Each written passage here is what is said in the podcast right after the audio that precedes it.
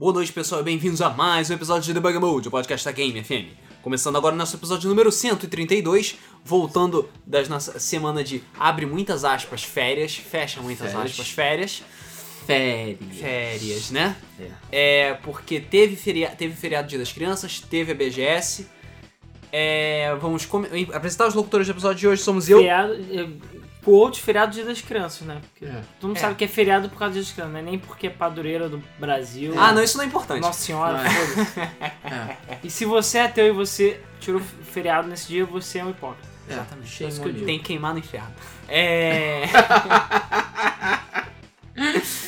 Ok. É, Teoricamente, se for evangélico também, porque, enfim, não tem adoração de santos, essas porra. Mas É. a gente discute hipocrisias religiosas em outro podcast. Isso. No podcast de hipocrisia religiosa. Exatamente. Religiosa.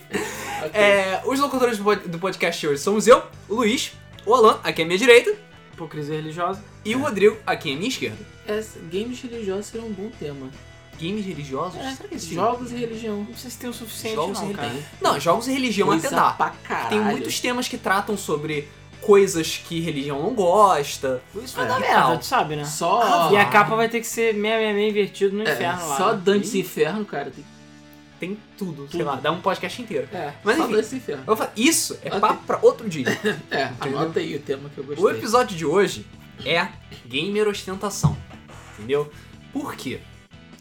É, a gente gostaria de agradecer a Electronic Arts, que tem mestrado em filha da putagem, Pós-doutorado. pós-doutorado em roubo, em filha da puta. Dá É, até gosto, cara. Exatamente. E o seu maravilhoso Star Wars Battlefront, que vai custar aqui no Brasil a bagatela de 500 reais.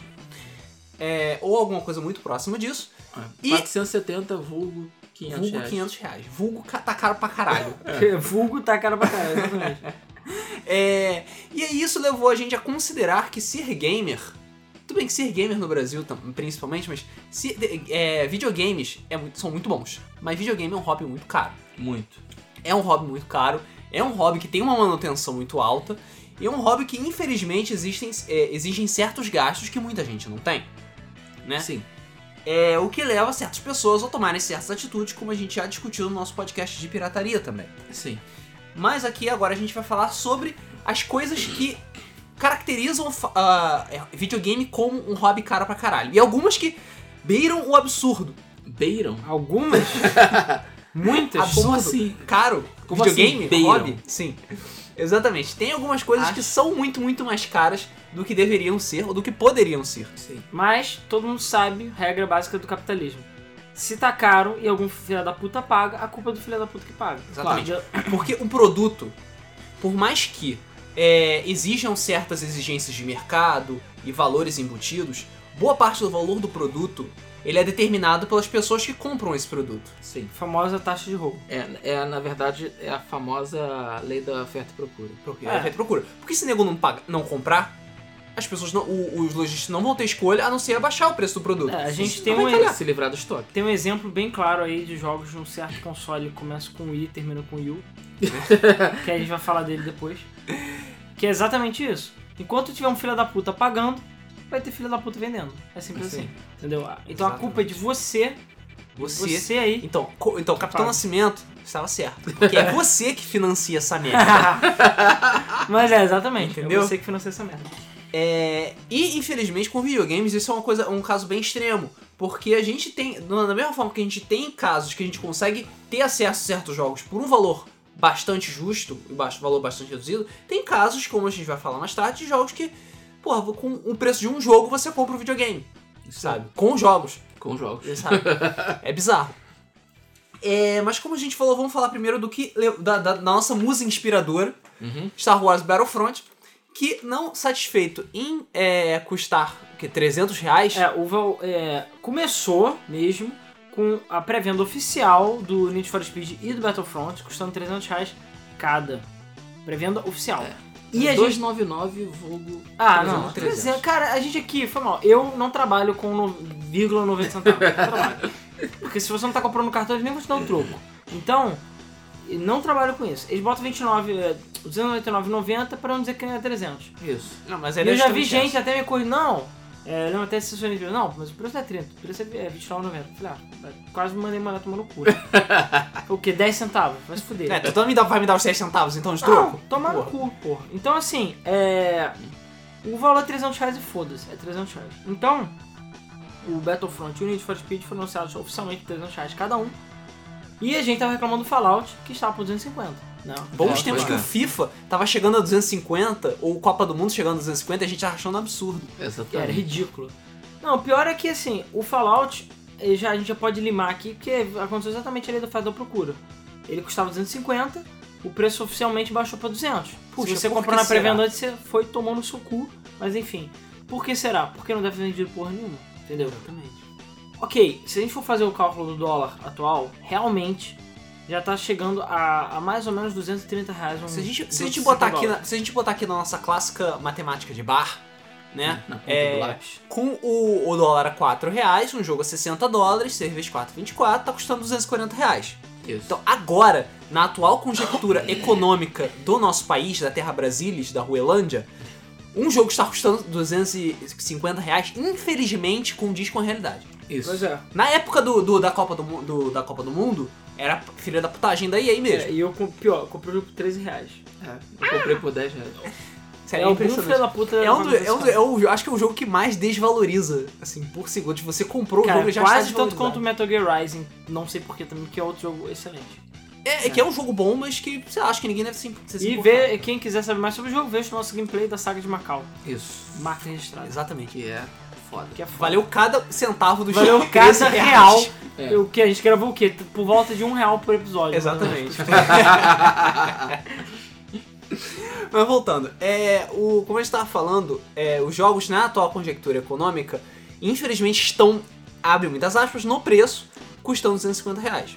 O problema é que os, os jogos estavam custando 250 reais quando o dólar estava 2. Agora, quando o dólar está 4, as, o- as empresas estão se dando ao luxo de cobrar 300 reais por pré-venda de jogo. Cara, não tem condições, cara. 300 Não reais? tem condições. Não tem condições, cara. Não, não é impossível. é assim. impossível. Olha, infelizmente a gente tem que dizer que o preço condiz com a realidade também de 300. Por quê?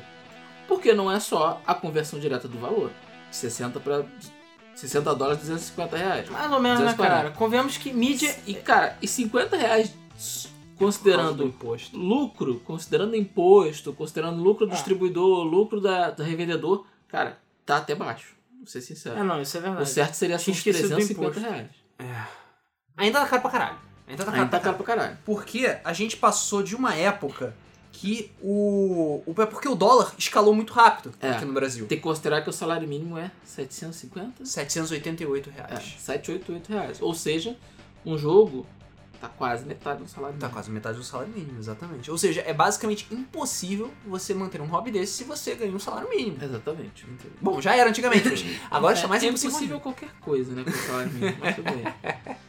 É possível Exatamente. você se alimentar, é possível você estudar. É, porque aqui no Brasil, infelizmente, o salário mínimo, enfim, É não mínimo. é, é o suficiente para você sobreviver. Não é o mínimo necessário.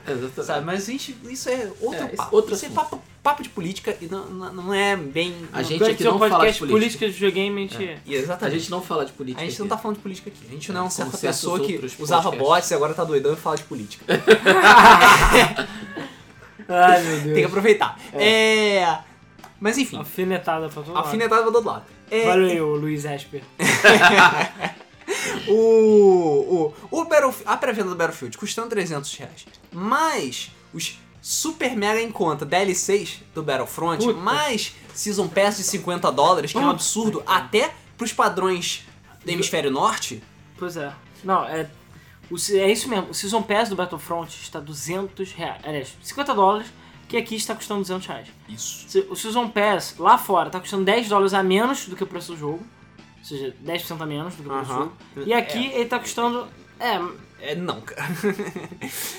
é, é, não é um 10% seria 6 10% de dólares? 66, cara. É, então um pouco mais, né? Não, sim, eu Seria, arredondei por alto. Vai dar 17, 18%. É, então, é, então até mais, na verdade. né? Mas enfim, o... E aqui tá custando 200 reais o Season Pass. E cara, foi mal. Season Pass é só conteúdo extra. É metade do jogo, caralho, de Ah, novo. Eu acho que nesse caso. Nesse caso, eu Eu quase também acho. acho que nesse caso, quase que o jogo inteiro vai ser DLC, Eu mas... também acho. Cara, não adianta, as pessoas acham que a EA não, não, não aprende, cara. É que nem mulher de malandro, né? Gosta de apanhar, entendeu? Acha que o cara mudou, que não vai trair a mulher, daqui a pouco tu vê lá e tá com a puta de novo. Não adianta, cara. é assim. Ele só arranja uma forma nova de esconder que está com a puta. Então, assim, é velhos hábitos nunca mudam, como eles falam, né? Então, Exatamente. não dá, cara. E aí pode ter tentado melhorar de algumas formas, mas ela caiu, teve uma recaída de novo com Battlefront com Need for Speed, talvez porque ele sabe que o hype tá muito alto, Sim. e tá dando escrotice, entendeu? Principalmente com Battlefront, porque.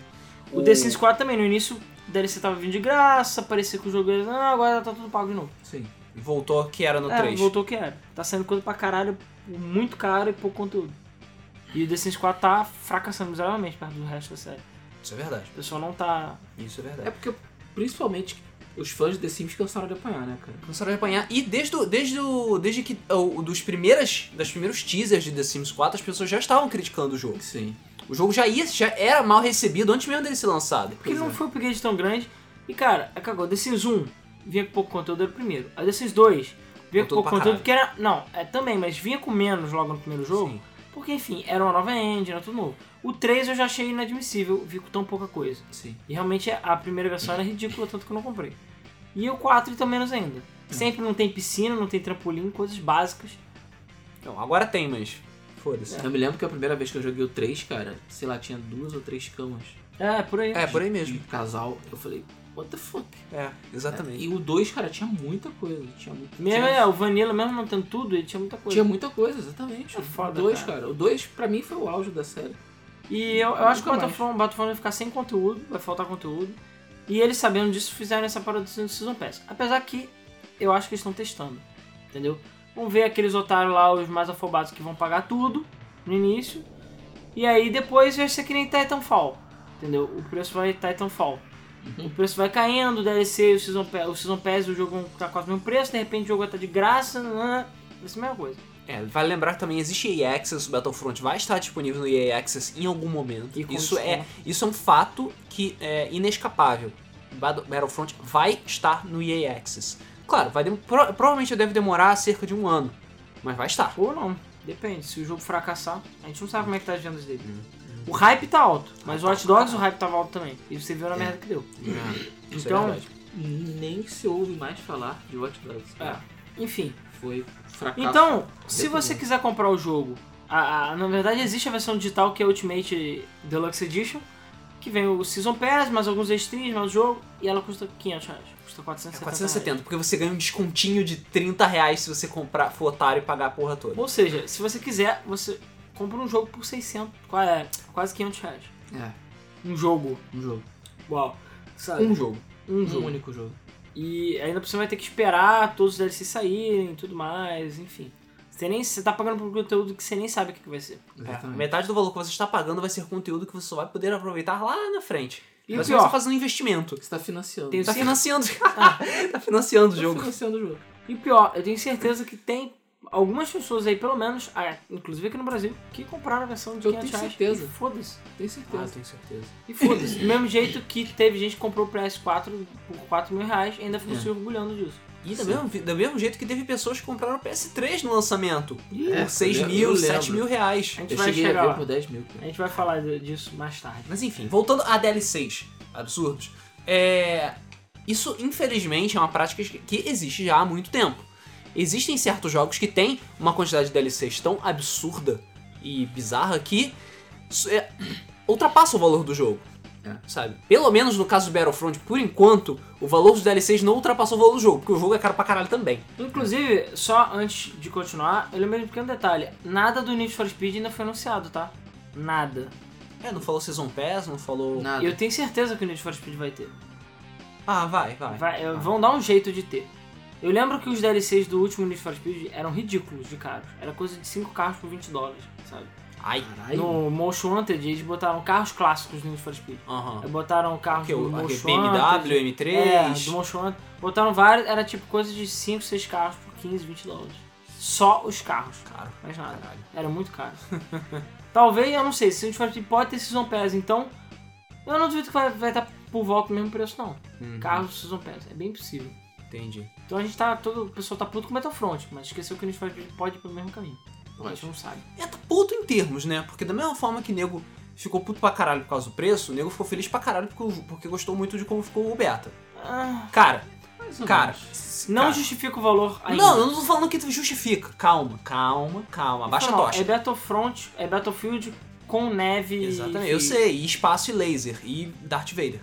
Mas, é, eu não. Eu vi muito pouca gente falando mal do beta. Entendeu? Pessoas jogaram Não, beta. foi, não é ruim, hype mas tá alto pra caralho. eu gostei. Só que pra mim falta conteúdo.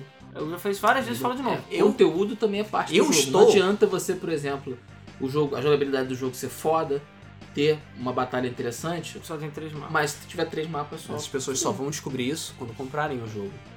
Normalmente eles anunciam que, Não, qual o não conteúdo anunciaram do, nada não, cara. o conteúdo do Vanilla. Não diz quanto conteúdo vai ter não. Pois é. Não. Isso é um perigo. Aí Isso é você perigo. realmente tá comprando. Eu acho que vai ter coisas de o que cinco você não mapas. Eu acho também, O que ser Titanfall foi por aí, cara. O Titanfall, o, o, o single player dele é de enfeite, Sim. que foi É. muito criticado. O do Battlefront vai ser do mesmo jeito. Sim. E no final das contas o jogo tem, sei lá, 5, 6 mapas. Nos primeiros dois meses, os negros jogando pra caralho, hype, hype, hype, de repente, puf, acabou. O jogo despencou. Por quê? Porque não tem conteúdo pra sustentar ele. Então ninguém mais joga. Você vai ver Titanfall, não tem mais ninguém pra jogar. Entendeu? Porque ninguém mais joga. E foi um jogo que vendeu, que não sei o quê, que blá, blá, blá. E aí? É o Entendeu? que eu falo. Eu estou preparado pra me decepcionar com a humanidade e ver gente pra caralho pagando cara pra caralho por Battlefront. Ele vai se pagar com certeza, ele vai dar um lucro absurdo pra Electronic Vai, Arts. porque com Wars, Se certeza. pagar com certeza será, porque esse jogo tá sendo caro. vai, vai. Vai, Vai. sim, vai sim. Ah, vai se pagar sim. Vai porque eles estão fazendo em cima de uma engine que já existe, já está estabelecida, eles estão. É quase um mod. Isso. Jogo. É o. Vai lançar junto com o sétimo filme, que também tá com hype da porra. Sim. E parece que esse filme não vai ser mal feito e escroto que nem Não a- vai porque é. Disney, né? A É... Disney está despejando dinheiro. Sei, cara. Dinhe- A gente já viu que dinheiro não quer dizer nada. Então uma coisa vai ligar a outra, entendeu? O, o, eu acho que o Battlefront vai dar lucro sim. Pode não dar lucro pra Electronic Arts aqui no Brasil. Eu tô rezando Não, pra realmente isso duvido. aconteça. Mas lá fora, a porra vai vender pra caralho. Vai vender muito. Vai vender pra caralho. Vai vender com certeza. É, mas voltando ao que eu tava falando sobre Ainda vai ter conteúdo do, do- Eu vi que vai ter um mapa do novo filme. Vai, vai ter sim. Então, Vai ter sim. É, o, voltando a, tipo, DLCs abusivos, como eu falei, existem certos jogos que tem tanto DLC que ultrapassa, e muitas vezes, o preço do jogo, sabe? O, tem vários simulators da vida que tem DLCs pra caralho. Tipo, Train Simulator, o... Eu não sei dizer se o Euro Truck Simulator tem muitos DLCs desse não, tipo. eu Truck Simulator não. Não, né? Mas Mas ah, só tem aquele Go East que não era tão barato. que é leste europeu, né? É, que, enfim, é pouca coisa que, que adicionava, assim. O. Cara, em termos de DLC, se deixar, tem um jogo que. Tem jogo que puta que pariu. Perde a noção da realidade. Sim, alguns são justificáveis, mas são caros se você quiser todos. Uhum. Por exemplo, Rock Band. Rock Band, Guitar Hero, Dance Central, Dance Hero, Rock Smith, Dance Smith, Rock Hero, entendeu? Essas coisas. Rock Revolution Band, Rock Guitar Dance, Hero. Smith Smith, essas coisas. Sim. Esses jogos, o Rock Band 4 já lançou com 1080 e poucos DLCs. Mas são de todas as É, séries. isso você pegando desde o primeiro Ah, e Rock eles estão adicionando por- aos poucos. E é realmente improvável que alguém vai ter todos os DLCs, porque enfim, tu vai ter desde música country até o Jay-Z, até, sei lá, Lady Gaga, e sim tem Lady Gaga. É, no Rock Band tem Lady Gaga. Mas tem pra todos os gostos. Uhum. Mas aí beleza. É, e o propósito é esse mesmo, né? É, só que se você demole, assim, se você não prestar atenção, se você for um rico excêntrico, você e vai comprar todas as músicas que você quer, porque tem música, música boa, você vai gastar uma nota preta, porque cada música é por volta de 3 dólares. Peraí, Uau. 3 dólares É. por uma música? Eu acho muito caro. Eu sempre achei, eu sempre achei as músicas do Rock Band e Dance Central muito caras. O Dance Central só comprei todos os DLCs do primeiro, porque eles fizeram a promoção, que era coisa de 40 músicas por, acho que menos de 20 dólares. Era coisa de 15, eu acho. Hum. Aí fiquei, hum, aí até vai, tinha muita música boa. Aham. Mas eu nunca vi o Rock Band fazer esse tipo de promoção, por exemplo. O que tem são os packs, que é a música de 3 vai pra 2,50. Mas tem algumas músicas que são 1 dólar. Mas em média de 2,50 a 3 dólares as músicas. Bom, então pra uma pessoa. Muito caro. Então vamos lá, caro. vamos lá, colocar- trazer a matemática de barra de volta. Pra uma pessoa conseguir todas as músicas do Rock Band, ela teria que gastar em torno de 3.200 dólares. Ah, É. Perto disso, 3.200 dólares. Isso convertendo pra reais, grosseiramente, fica quase 13 mil reais. É, sei. Tipo, o jogo 13 conto. não é nem 1% do valor que você paga em DLC. pra você ter uma ideia. Pois é, e. Tudo bem que é pra tipo, você ter todas as músicas de Rock É, Band. Sim, eu acho é. que deve ter alguém. Porque, enfim, a gente tem pessoas na Steam que tem quase todos os jogos da Steam. Uhum. E, ou então cartas level 9999, porque eu, eu já fiz conta em Summer Sale. Pro cara conseguir as cartas level 999 e a, inclusive, inclusive as foils, teve gente lá que gastou quase 50 mil dólares. Ai. É. 50 mil dólares Ai. só pra você ter cartinha. Preço de uma casa. Me dá o dinheiro, sabe? Porra. É. Não, é, a gente vai chegar lá em questão de gastos É. exorbitantes. Em defesa dos jogos, realmente, o propósito não é extorquir o jogador. Do caso do Rock Band, é, o Não. propósito é você dar diversidade. É que, ah, você, você gosta de rock? Tem. Você gosta de country? Tem. Você gosta de pop? Tem. Você gosta de Lady Gaga? Tem. Pois é, é, o propósito não é fazer com que o jogador gaste uma fortuna. Ah, o jogo tem É conteúdo. Agradar todo mundo. E tem conteúdo. O jogo já vem com conteúdo A, razoável. a, a Harmonix ela é uma das poucas empresas que eu acho decente. Por exemplo, Sim, quando ela lançou o. Day Central no Xbox One, O Spotlight? é, não só, novamente, todos os DLCs passam pro, pro recente, Uhum. apesar de que os físicos não passam, infelizmente. Mas os DLCs que já comprou passam pro coisa. E o jogo custa só 10 dólares porque ele só vem com 10 músicas. Então assim, você tá pagando basicamente um dólar por música. E o jogo veio de brinde, digamos A assim. Harmonix, nesse caso, ela Vale. é inteligente porque ela tem. É, ela tem esse programa de fidelização das pessoas que dá muito certo, sabe? É. Se você é um. Isso é é- extremamente importante. Exatamente, porque valoriza o jogador, sabe? Sim. A pessoa, porra, o cara, os caras se importam comigo, porque eles vão. É, não vão pegar o meu dinheiro que eu gastei com eles e vão jogar fora, no ralo, entendeu? O dinheiro que eu gastei ainda continua valendo, ele ainda tem valor. É, e aí você vai ver o. Como é que é o nome? O Rock Band. Eu mesmo não tava interessado em comprar o 4. Mas aí depois que eles anunciaram que todos os DLCs são compatíveis, e eu tenho vários DLCs do Rock Band, que, pô, acho que vale a Legal. pena. Inclusive os dos físicos. Claro, não vão ser todas as músicas que vão passar, porque tem música que já perderam a licença e etc. É. Mas, Mas mesmo pelo menos você se- compra e recebe um, um conteúdo Se você já. passar, sei lá, 70% das músicas, já é Tá- música pra já tá valendo. Música pra caralho. Já dá pra ficar várias noites aí só. Pois é, random. cara. Pois é, então assim, e fora que já tem suporte pros controles antigos e tudo mais. Mas isso é Rock Band. A gente tem ah, outros casos, por exemplo, de. que Esse é de longe, assim, eu não sei nem qual é o nome do jogo, porque enfim, tem vários que são desse mesmo gênero, mas o- esses jogos que são os Train Simulators da vida. Tem Trains, Train 2, é, não sei o que, Railroad, tem vários. Por algum motivo obscuro, esses jogos de trem, de simulação de trem, eles têm muitos DLCs. E são DLCs com valores muito altos. Mas é tipo o quê? Tipo, Trens ah, extras, mapas extras, é isso. coisinhas pra você colocar nas pistas. e- Conteúdo extra. Só que o absurdo é a quantidade que tem e os valores, que são muito altos. Inclusive eu lembro até hoje, eu acho que é o Trens, enfim, tem um mod de zumbis. Foda-se. Hein? É, Train Z. tem um mod, é basicamente um DLC, você, a cidade... Cara, é uma parada completamente... Eu já vi um gameplay do cara fazendo isso.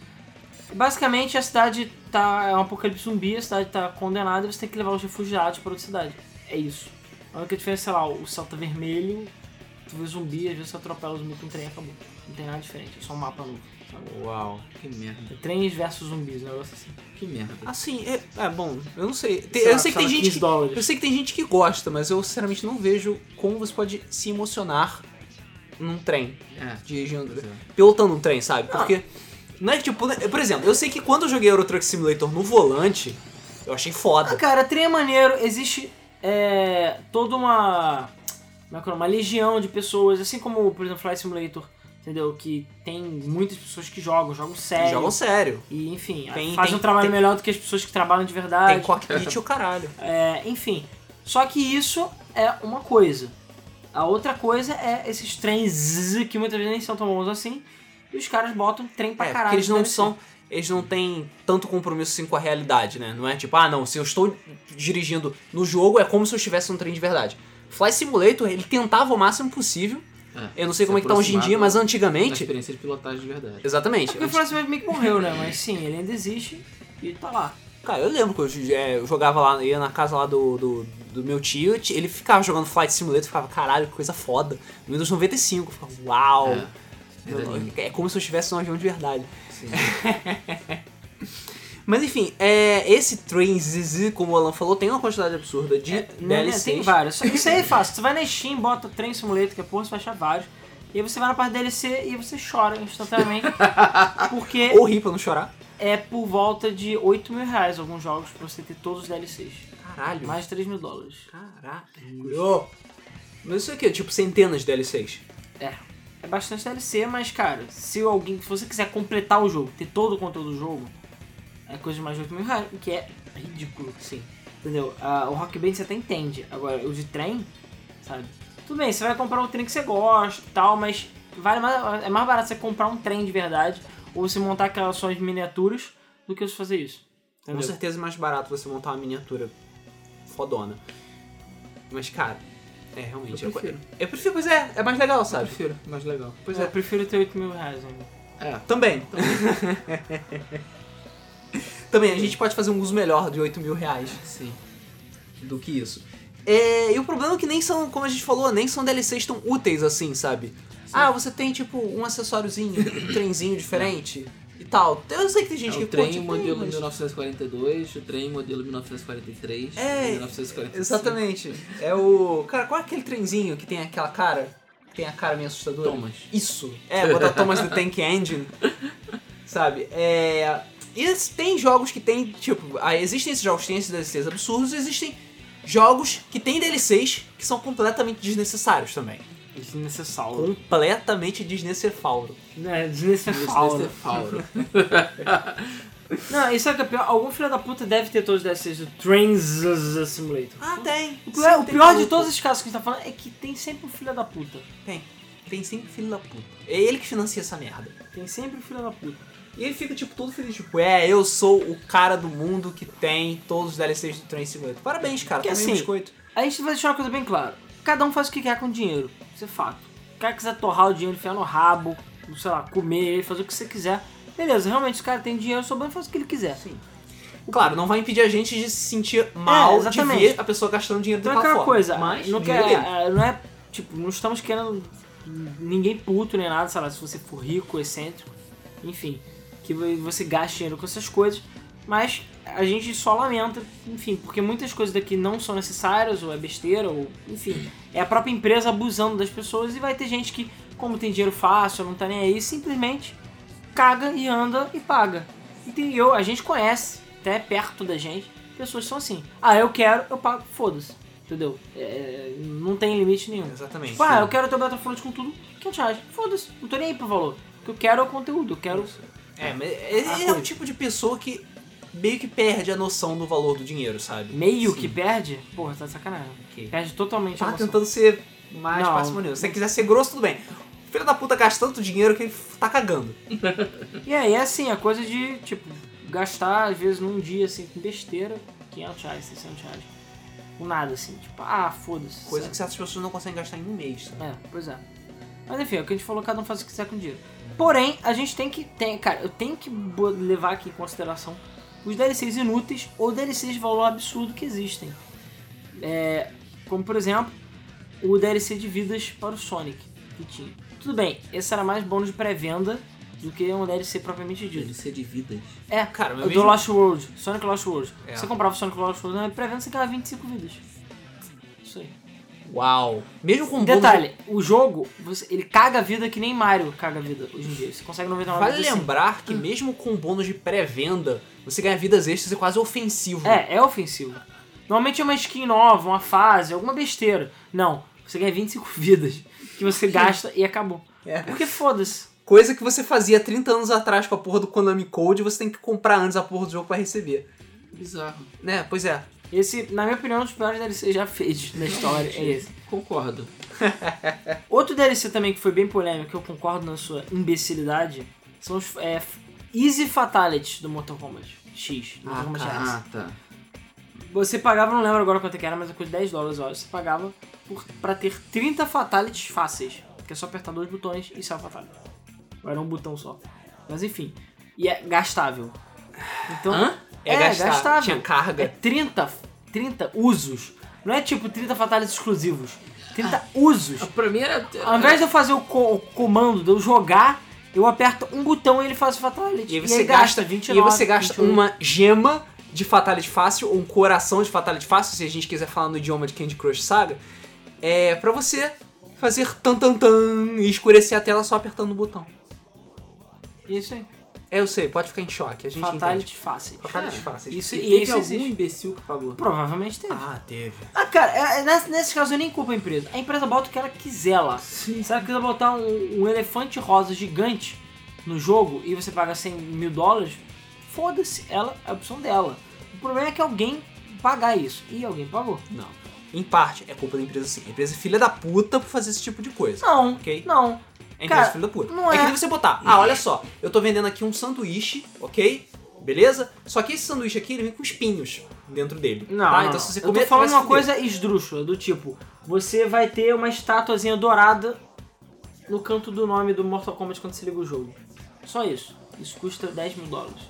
Alguém vai comprar, só pra ter aquela estatuazinha dourada lá. Os caras estão só ganhando dinheiro, cara. A culpa não é deles. Você, o seu jogo não vai ficar melhor ou pior ou ter menos conteúdo por causa disso. Cara, vou usar o exemplo daquele aplicativo I Am Rich. Rich. Esse, esse exemplo é velho.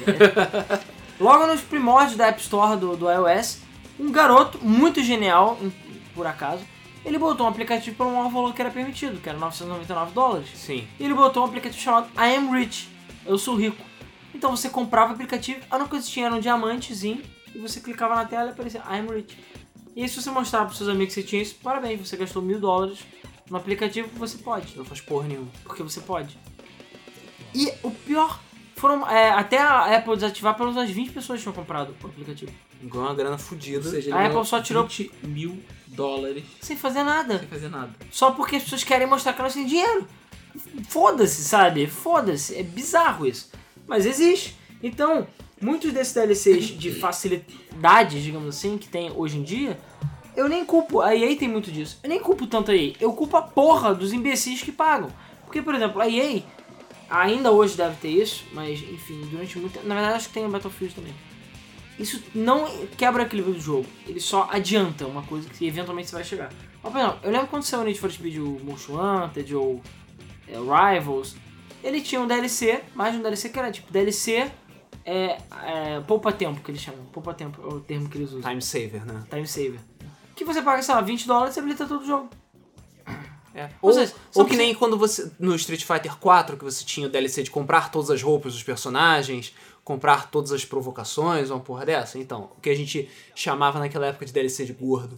É. Porque É, ainda chama. tem que ter muito espírito de gordo e preguiçoso pra tipo, ah, comprei o jogo, vou pagar mais só pra habilitar tudo porque eu não quero jogar. É, é, o- a questão é que você tá. O pior é que você tá pagando Pra não jogar. para não jogar a porra do seu jogo. Sim. Sério, o objetivo de você comprar o jogo e jogar não é jogar, caralho, não é pra isso que serve. Sim. Não é game, é exatamente o, o propósito da palavra, é jogar, sabe? O cara vai e me compra. Eu não entendo a lógica disso. Isso eu não entendo, mas pior, tem gente que compra. Vocês botam lá porque tem algum filho da puta que compra. Ah não, eu quero já ter tudo no meu jogo. Não quero meu trabalho habilitado, só quero jogar, mas já tudo habilitado. Porque sei lá, eu quero ganhar tudo de primeiro, foda-se. Sabe, não faz o menor sentido. Não, não faz o menor sentido, porque boa Uma parte das de você. mais legais do jogo é você desbloquear conteúdo, cara. Exatamente. Você chegar no final do jogo, você vê que ganhou alguma coisa com isso. Sim. O maluco vai jogar, chegar no final do jogo, e aí chega no final do jogo, vai jogar o jogo fora e acabou. Mas isso normalmente são de pessoas que, por exemplo, não, não querem esperar, ou que já tem tudo, entendeu? Na vida, então só. Ah, é 10 dólares? Foda-se, 10 dólares, o que são 10 dólares? O cara vai habilitar tudo, porque ele quer, entendeu? Enfim, é o que eu falo, nesse caso a não é da empresa, a culpa é de quem paga. No Forza 5, felizmente Forza 6, eles aprenderam e Forza 6 não tem nenhuma microtransação nem nada. É, bom, assim, existem certos casos de empresas que forçam, fazem, abre aspas, forçam as pessoas a comprar esse tipo de coisa quando bota, por exemplo, ah, não, você pode comprar pra habilitar tudo ou você pode habilitar no jogo via, sei lá, XP ou pontos. Aí você bota uma, ah, você bota pra você jogar, sei lá, por 500 horas pra você ganhar metade dos pontos que você ganharia do que comprando DLC. Aí isso, no caso, é filho da putagem. É. É. da empresa, ela tá forçando as pessoas a comprarem DLC. Sim. Essa você sujeira. É, cara, a Entendeu? gente entra já naquela coisa do mobile, né? É um jogo que é de graça, ou que custa um dólar, mas no Candy Crush você facilmente pode gastar centenas de milhares de dólares. E tem pessoas que gastam 70 milhões de Tem, dólares. com tem isso. porque a gente já viu até alguns casos. Tinha aquele. Ai meu Deus, aquele jogo de estratégia que todo mundo joga. É, Game of. Clash of Clan- Clans. É, né? Clash of Clans, sim. Que o top lá do mundo, o cara gastou coisa de 200 mil dólares pra ser o primeiro. O cara que era top do Brasil gastou coisa de 100 mil 50 mil reais por aí. É, a gente já falou no nosso podcast Perigos do Videogame que as pessoas fazem isso mesmo. Entendeu? Tem pessoas que perdem E o aí, controle e saem gastando. Eu já vi, é, já vi entrevista sobre. Uma entrevista. Acho que foi, foi do, do Clash of Time. Clash of Clans, acho que foi esse. Que o, os, a- a- enfim, o site lá tinha entrevistado o. Acho que era tipo Forbes, era uma parada mais séria. Tinha entrevistado o top do mundo. O cara não quis se revelar, o cara era um empresário de Hong Kong. Que, tipo, o salário mensal dele é coisa de 100, 200 mil dólares por mês. E ele, tipo, falou, olha, já gastei tudo que eu queria, não tem mais o que gastar, queria ser o melhor do jogo, não posso pagar. E fez isso.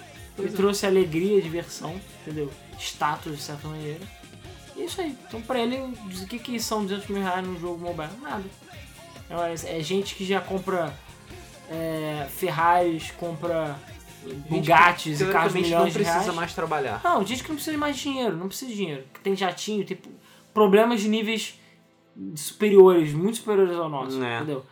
E existe esse tipo de gente, entendeu? É, existe bastante, até várias pessoas no mundo fazem isso.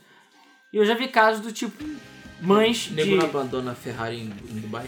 Não, mas abandona a Ferrari do Dubai é outro motivo. É. Não é porque é, não gosto, enjoei, entendeu? É porque ele tá fugindo de dívida. Mas a questão toda é, tipo, por exemplo, eu vi até um caso um amigo meu que ele falou, ele ficou, tava bolado que a mãe dele tinha gastado mais de 300 reais em Candy Crush. Aí ele falou, porra mãe, não sei o que. Ela falou, cara, você não gasta 300 reais no jogo? Ou 150, 200? Já não gastou milhares de reais comprando todos os seus jogos? Então deixa eu gastar 300 reais no Candy Crush, que eu tô me divertindo. É, Não tá errado. de certa maneira O que não não tá pode errado. fazer é deixar de comprar comida É, pra por- isso. Não, não. Mas, Não, mas a questão é que o valor pra ela valia. Pra Sim. gente não vale. Pra gente, um jogo de 300 reais, de 150 reais é, tem muito essa mais. relatividade também, né? É. O, o valor depende do olho de cada pessoa. Tem gente que acha que ah, vale e tem gente que acha que não vale. exatamente, é o que eu falo. O valor do produto, boa parte dele é definido por quem quer pagar. Exatamente. Quanto É, você é quer o valor pagar que as pessoas dão pra ele. É a percepção É, do valor. Isso. Eu não tô lembrando agora os detalhes, mas quem procurar na internet vai saber. Mas as famosas tulipas da Holanda era coisa de uma tulipa já ter custado mais de 30 mil dólares. Uma tulipa. Flor. A flor, a flor, tulipa flor. Ah. Por quê? Porque teve uma época que teve um boom de que quem tinha tulipas no seu jardim era sinal de sinônimo de riqueza, de sorte, fortuna. E aí as pessoas começaram a comprar muitas tulipas e não tinham tanta produção de tulipa. Então as tulipas começaram a ficar em falta. E aí realmente quem tinha tulipa no jardim era rico mesmo, porque o Porque cara a é tulipa foda. valia pra caralho.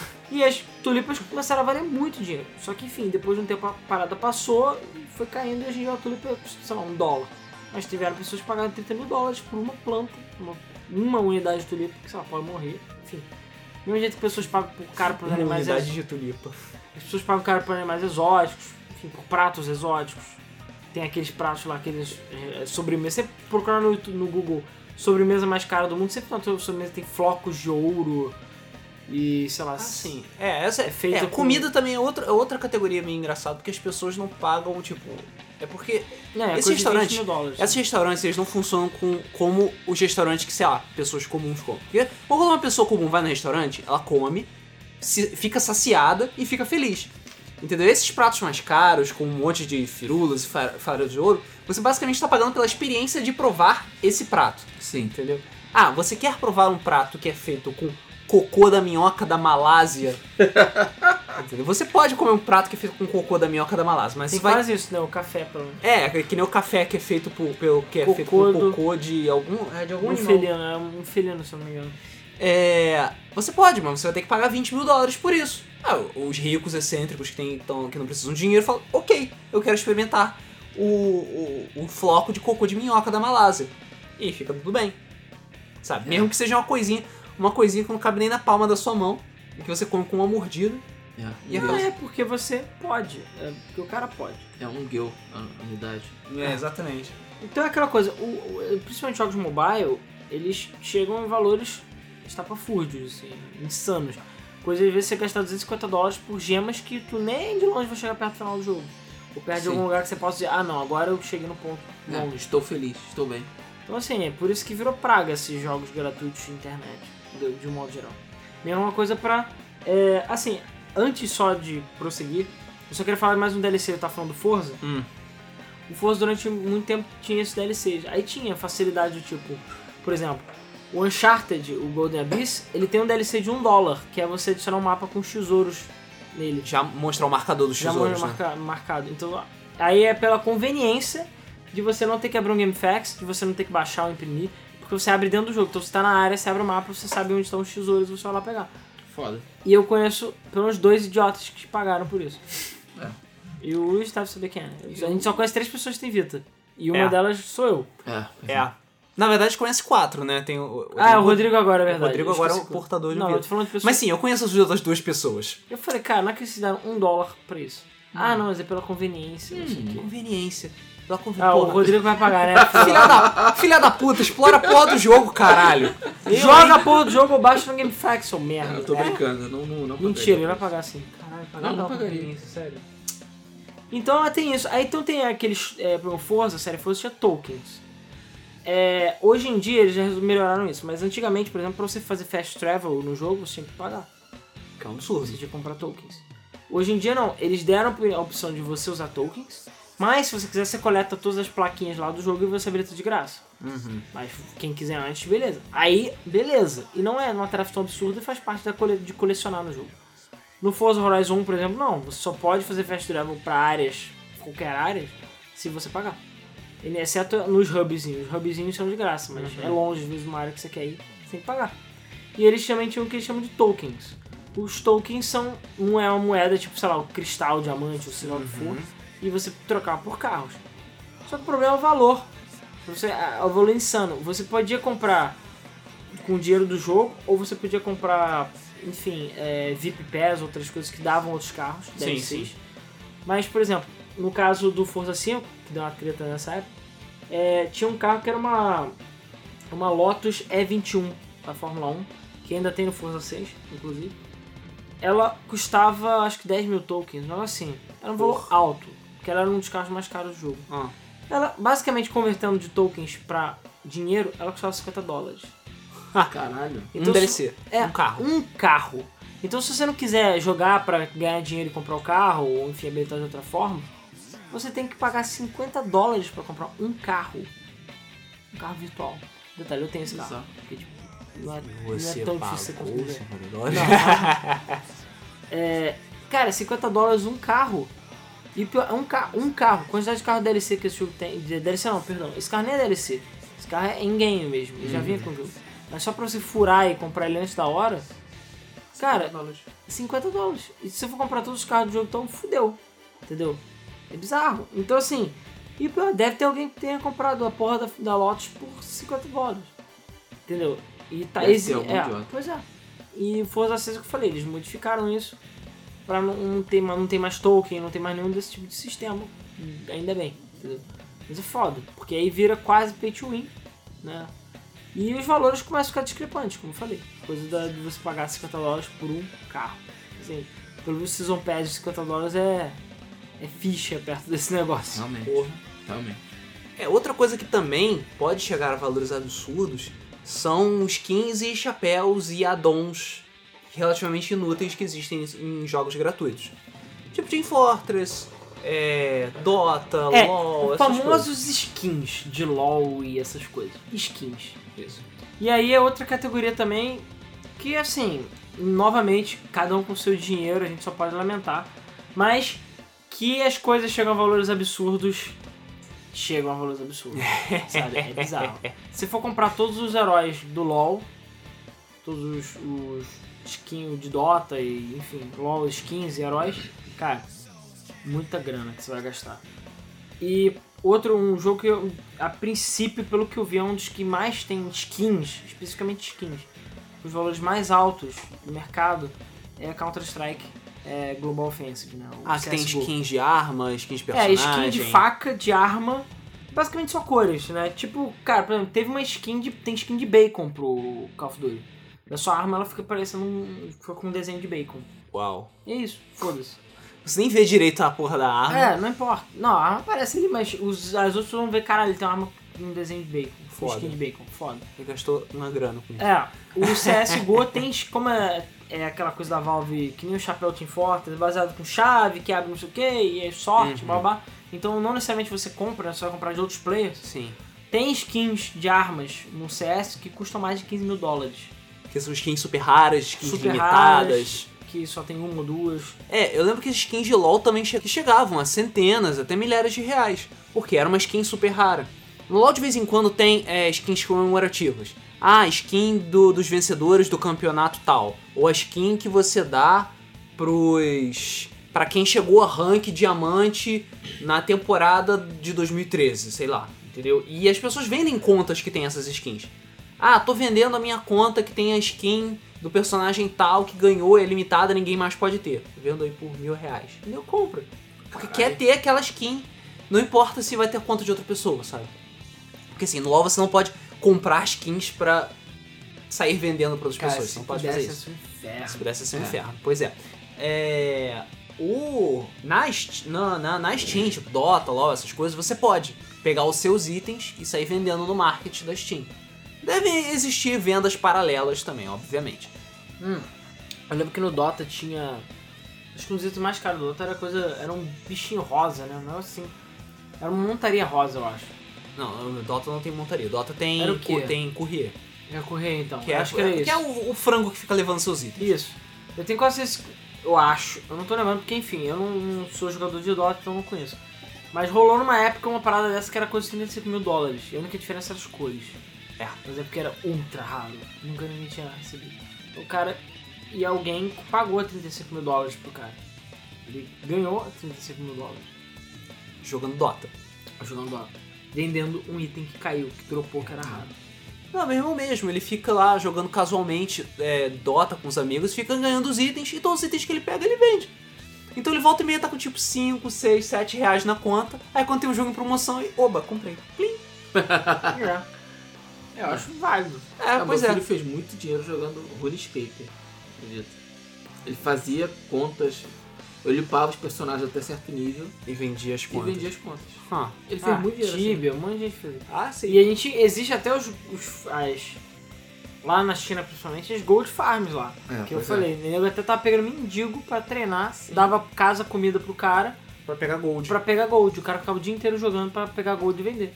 Dava tanto dinheiro que sustentava Valia a todo o pena sistema. você sustentar um mendigo pra ficar o dia inteiro farmando gold, porque dava mais dinheiro. Eu não lá. tenho certeza se a notícia é verdadeira, mas eu vi, eu vi uma vez que até as cadeias estavam botando os presidiários pra, pra farmar. Eu vi isso também, mas eu não sei se é verdade também. Pois é. Eu acho É, é, seria uma boa forma públicas. de ganhar dinheiro pra cadeia. É, a cadeia pública tava, tava botando os Já pensou se tivesse aqui no Brasil? Ia ter nego só no preto ficar jogando LOL o dia inteiro. É. Pra ganhar gold. O que mais que eu preciso, né? É, né?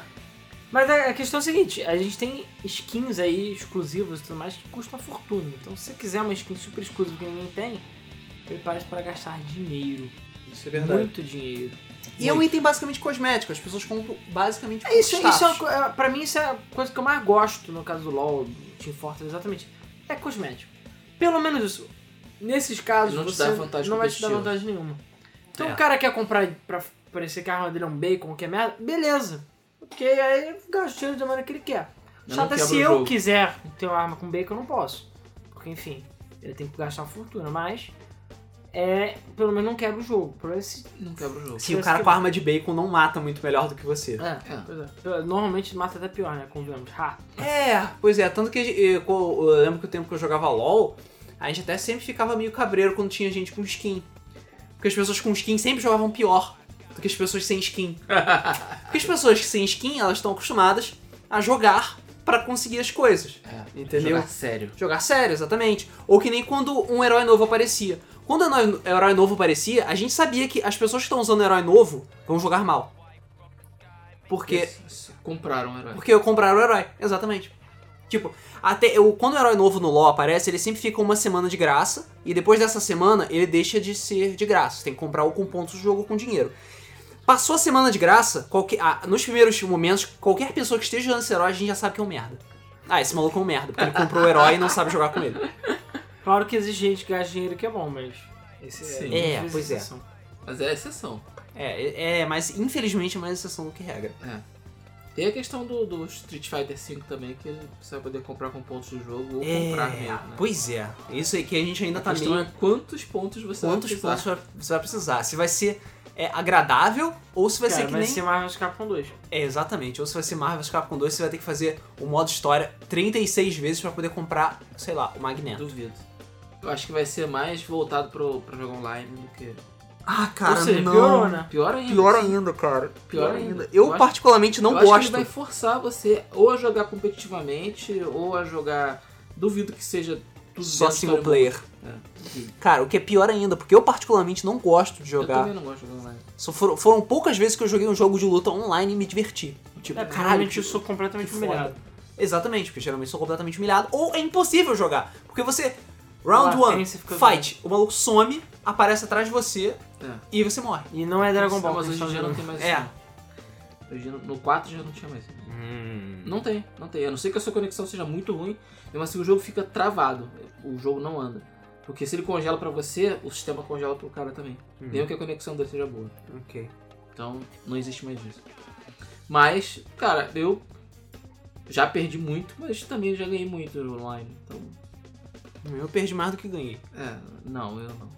Mas é, eu não gosto de jogar online porque Street Fighter pra mim sempre foi uma, uma experiência muito mais social. Uma parada de eu estar com meus amigos, a gente batendo papo, tomando cerveja. Bora jogar Street Fighter? jogando. Pois é. Jogando. Que Jogar online não me dá tanto tesão. O último jogo que eu tentei jogar online, assim, tipo, não, vamos jogar online, foi o Tekken Tag 2. Que porque tinha que ter o achievement e você. Cara, pra ganhar achievement de vitórias seguidas online foi um inferno. Puta merda, foi um inferno, cara. É tipo, ah, ganhei, ganhei, ganhei, e perdi. Ah, ganhei, ganhei, ganhei. Tinha um maluco que começava, lagava e me ganhava. A merda. Porra. Ou tinha um maluco que jogava com Ed gordo, filho da puta, viado escroto, maldito, que só sabia apelar. é. Ah, é. Mas. Mas eu espero que o Street Fighter realmente seja uma forma justa de se ganhar o personagem não. E não. É que coisa, vai ter gente que vai gastar dinheiro pra caralho habilitando tudo no Street Fighter V. Vai. E eu Vai espero que não seja caro, cara, porque eu vou querer ter todos os personagens. Mas sei lá. É, pois é, né? Não sei se vou ter paciência de jogar e jogar e jogar e jogar, jogar até habilitar mundo. Eu fiz isso, o último jogo que eu fiz isso foi Marvel Capcom 2? Marvel Capcom 2. Eu acho que foi. É porque depois disso não teve muitos jogos. Não só não, teve, não tiveram muitos jogos que tinham muito conteúdo, tipo, caralho, vamos habilitar coisa pra cacete. Como também, não sei, vs Capcom 2 era maneiro porque tinha gente pra caralho, então. É, mas tinha clone pra cacete também. Tinha, mas. Apesar do Wolverine com garra de osso, Wolverine Cara, o sem Wolverine garra não. de osso. A a do Wolverine é a coisa mais ridícula que existe, cara. É, mas eles têm diferenças bem claras, na verdade. Ah, tem diferenças bem claras, legal. Tem, Um tem a é. garra amarela, outro tem a garra branca. grande Não é merda. só isso não, tem outras diferenças. Mas, Mas enfim, esse não é o, ca... o o papo máquina do de podcast. combate e o Homem de Ferro. O... Não, eles são diferentes mesmo. Além das, é, enfim, skins e tudo mais, existem também, ah, que cada vez está com valores mais ridículos, digamos assim, as edições especiais, né? Assim como a Ultimate Edition, Deluxe Edition lá do Battlefront é uma edição especial, de certa maneira, né, entre aspas, que tem Season Pass, tem várias... Mais ou menos, na verdade. É, então, isso que eu tô falando, tem Mais mais ou menos. Uma edição especial seria, por exemplo, a edição especial do Battlefront que vem com a mini geladeira do Han Solo. Pois é, porque aí já é bem mais justificável pra. Uhum, E não deve vir com Season Pass. E é mais barato que você comprar o jogo com Season Pass. É. Eu prefiro a geladeira do Han Solo, assim. Também. É, eu também. Mas o que acontece é que começou depois de um tempo, né? é, edições especiais com valores exorbitantes nunca foi incomum, sempre teve. Cara, o que eles fazem, se alguém pagar, pagou. É simples assim. Então, por exemplo, durante muito tempo, é uma. É, esse, essa edição especial foi considerada a edição especial ma- é, mais cara de todos os tempos. Que era de um jogo de Saturno chamado Enemy Zero. Que ele vinha Eu com. conheço esse jogo. É, Enemy Zero, se não me engano, era. É Atlus. Não, era o D, não era? Era o prequel do jogo chamado D. É, isso mesmo. engano. D1, D2 e é o Enemy Zero. Versão japonesa. Ele veio com crate. Sabe essas caixonas de madeira? Gigante. A caixa tamanho full É size, uma real. Tamanho real, recheada de itens de coisas do jogo. Além do jogo, obviamente. Ela custava 3.500 dólares. E foram feitas poucas unidades, obviamente. Mas existe. É uma edição especial real. E o próprio criador do jogo ia entregar na sua casa. Caralho. É, Mas ela, cara, é muito, muitos. Tipo, tinha pijama, roupa de cama, tudo que você imagina do jogo é, vale lembrar que naquela época, 3.500 dólares era uma grana fodida. E vai lembrar que o jogo nem é tão bom assim e nem merece tanto assim mais. Ainda é uma grana fodida, mas Só o fato de você receber a visita do criador do jogo e ainda receber uma porrada, uma caixa recheada de itens, né? Já E- vira uma coisa interessante. Com valores um pouco, um pouco menores, a gente já tem outros, outras edições especiais. Tem coisa tipo boneca inflável, por exemplo. Eu não, Ah, boneco. eu não anotei o nome do jogo, mas era, se não me engano, um shoot'em up japonês, ou um jogo dating sim japonês, que a edição especial do jogo vinha com uma boneca inflável, pra você fuder mesmo, de uma das personagens do jogo. E aí por isso custava 300 e poucos dólares, quase 400 dólares, porque vinha com a boneca inflável. É, Ok. a porra do jogo.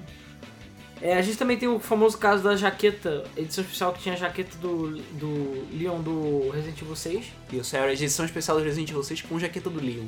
É. que custava 1.500 dólares.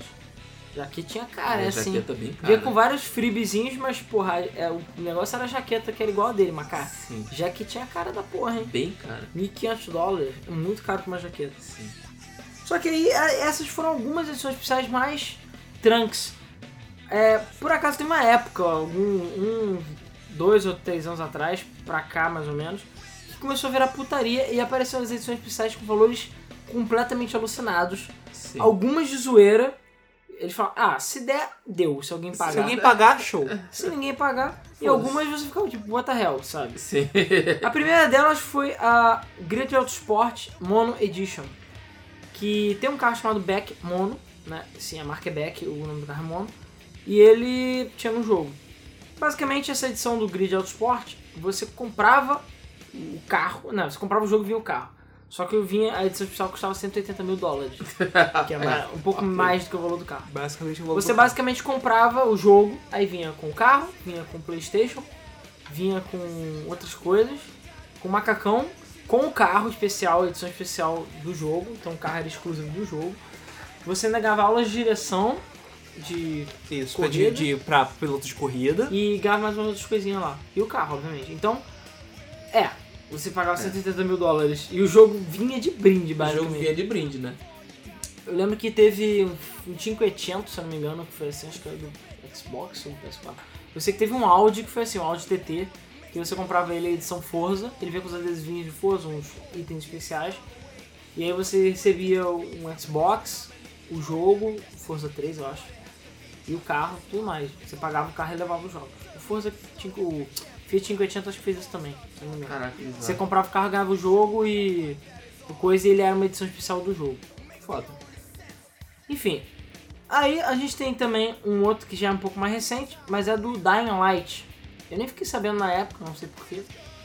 Mas o Dying Light ele teve uma edição especial de 380 mil dólares. Uhul. Uau. Por quê?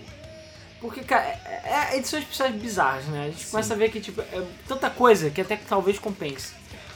Essa edição especial do Dying Light, você tinha jantar com os desenvolvedores, conhecer os desenvolvedores, passar um dia com eles, sei lá, comer a bunda deles, fazer o que você quisesse. Comer, fazer eles beberem detergente, recebia roupa. Não, Dying Light não é Daisy, cara. É verdade. Tô confundindo, desculpa. É, você, enfim, ganhava vários freebezinhos e tudo mais. Mas o grande lance, que é o que deixava cara a edição especial, ah, você ganhava treinamento de sobrevivência em Apocalipse Zumbi, treinamento com armas, Eu nem sei como isso funciona, sabe? toda a Tipo, experiência. você chega lá e Ah, encontrar... isso é uma coisa nos Estados Unidos. É, eu, não, eu sei que isso é, é, é uma coisa nos Estados Unidos, mas eu acho engraçado você ter o, o cara ser especialista em uma coisa que não existe.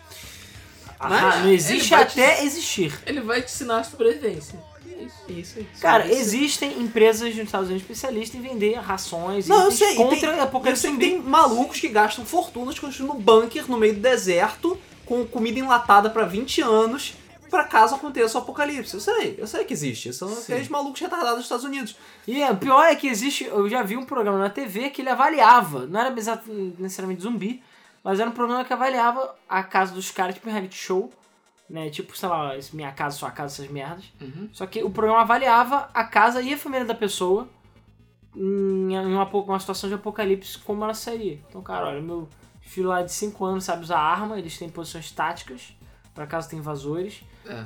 Cada um sabe quanto de ração vai ter que comer, não sei o que e tal, pra se algum dia acontecer um apocalipse ou Todo uma mundo guerra. é educado a matar um ao outro caso seja mordido por um zumbi. Pois é, e tipo, bizarro, sabe?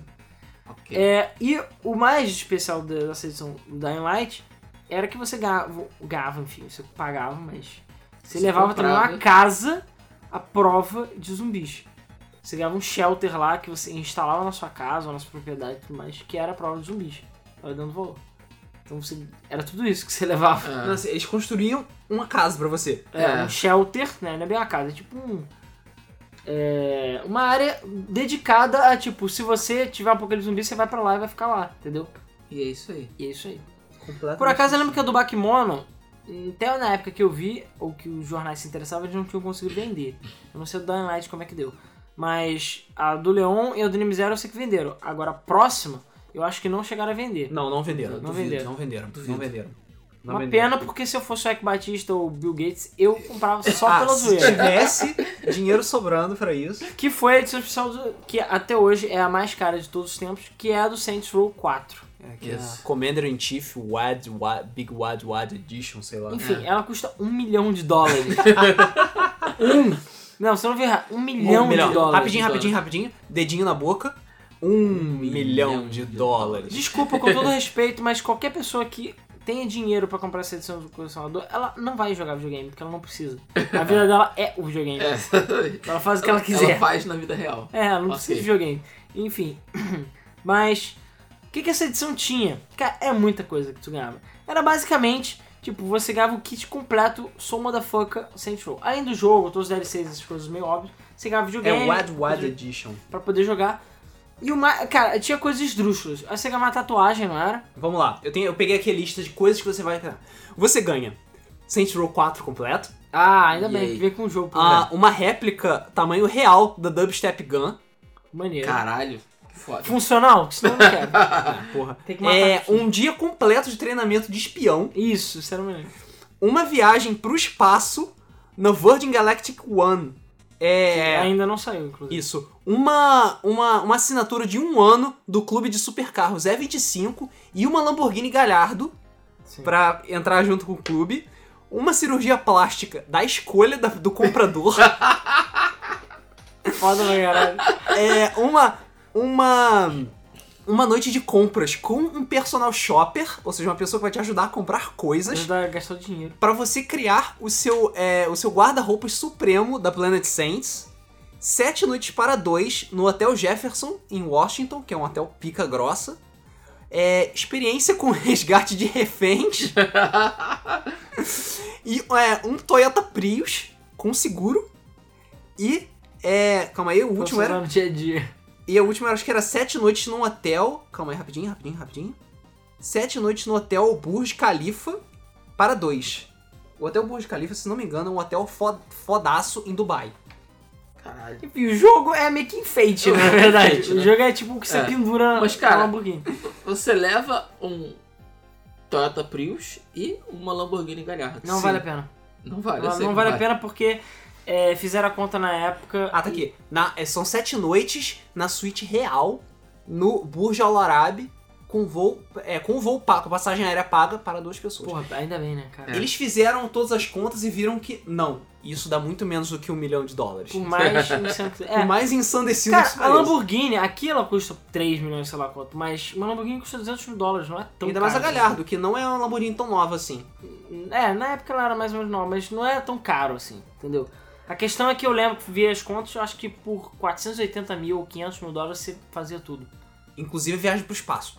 É, a viagem pro espaço é cento e poucos mil dólares, não é tão caro assim. É caro, mas não é tão caro nos padrões do resto. Aham. Se eu não me engano, era coisa de 100, 150 mil dólares. Era a coisa mais cara, então. Enfim, então por isso que não vendeu, porque quem tem esse dinheiro não é imbecil de comprar a edição especial do jogo que serve pra nada. Você basicamente, paga meio milhão de dólares pelo jogo. Exa- é isso que eu ia falar. Pagar meio milhão de dólares pelo jogo. Não, seria só pela zoeira mesmo. Só pra dar dinheiro pros caras. Ou pra você ganhar uma estátua de tamanho real na porta da empresa. É. Que é uma coisa que eu faria. Eu falo, ah, beleza, eu vou comprar, mas. Eu quero uma estátua estátua minha. pelado Pelado. Na porta da empresa. Com a- segurando a Dubstep Por Gun. 100 anos, no mínimo. Por 100 anos, no mínimo.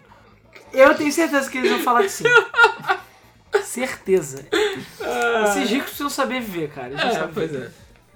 é. Enfim, essas foram algumas das edições especiais que a gente selecionou aí. Que, enfim, alguns malucos compraram, outros não.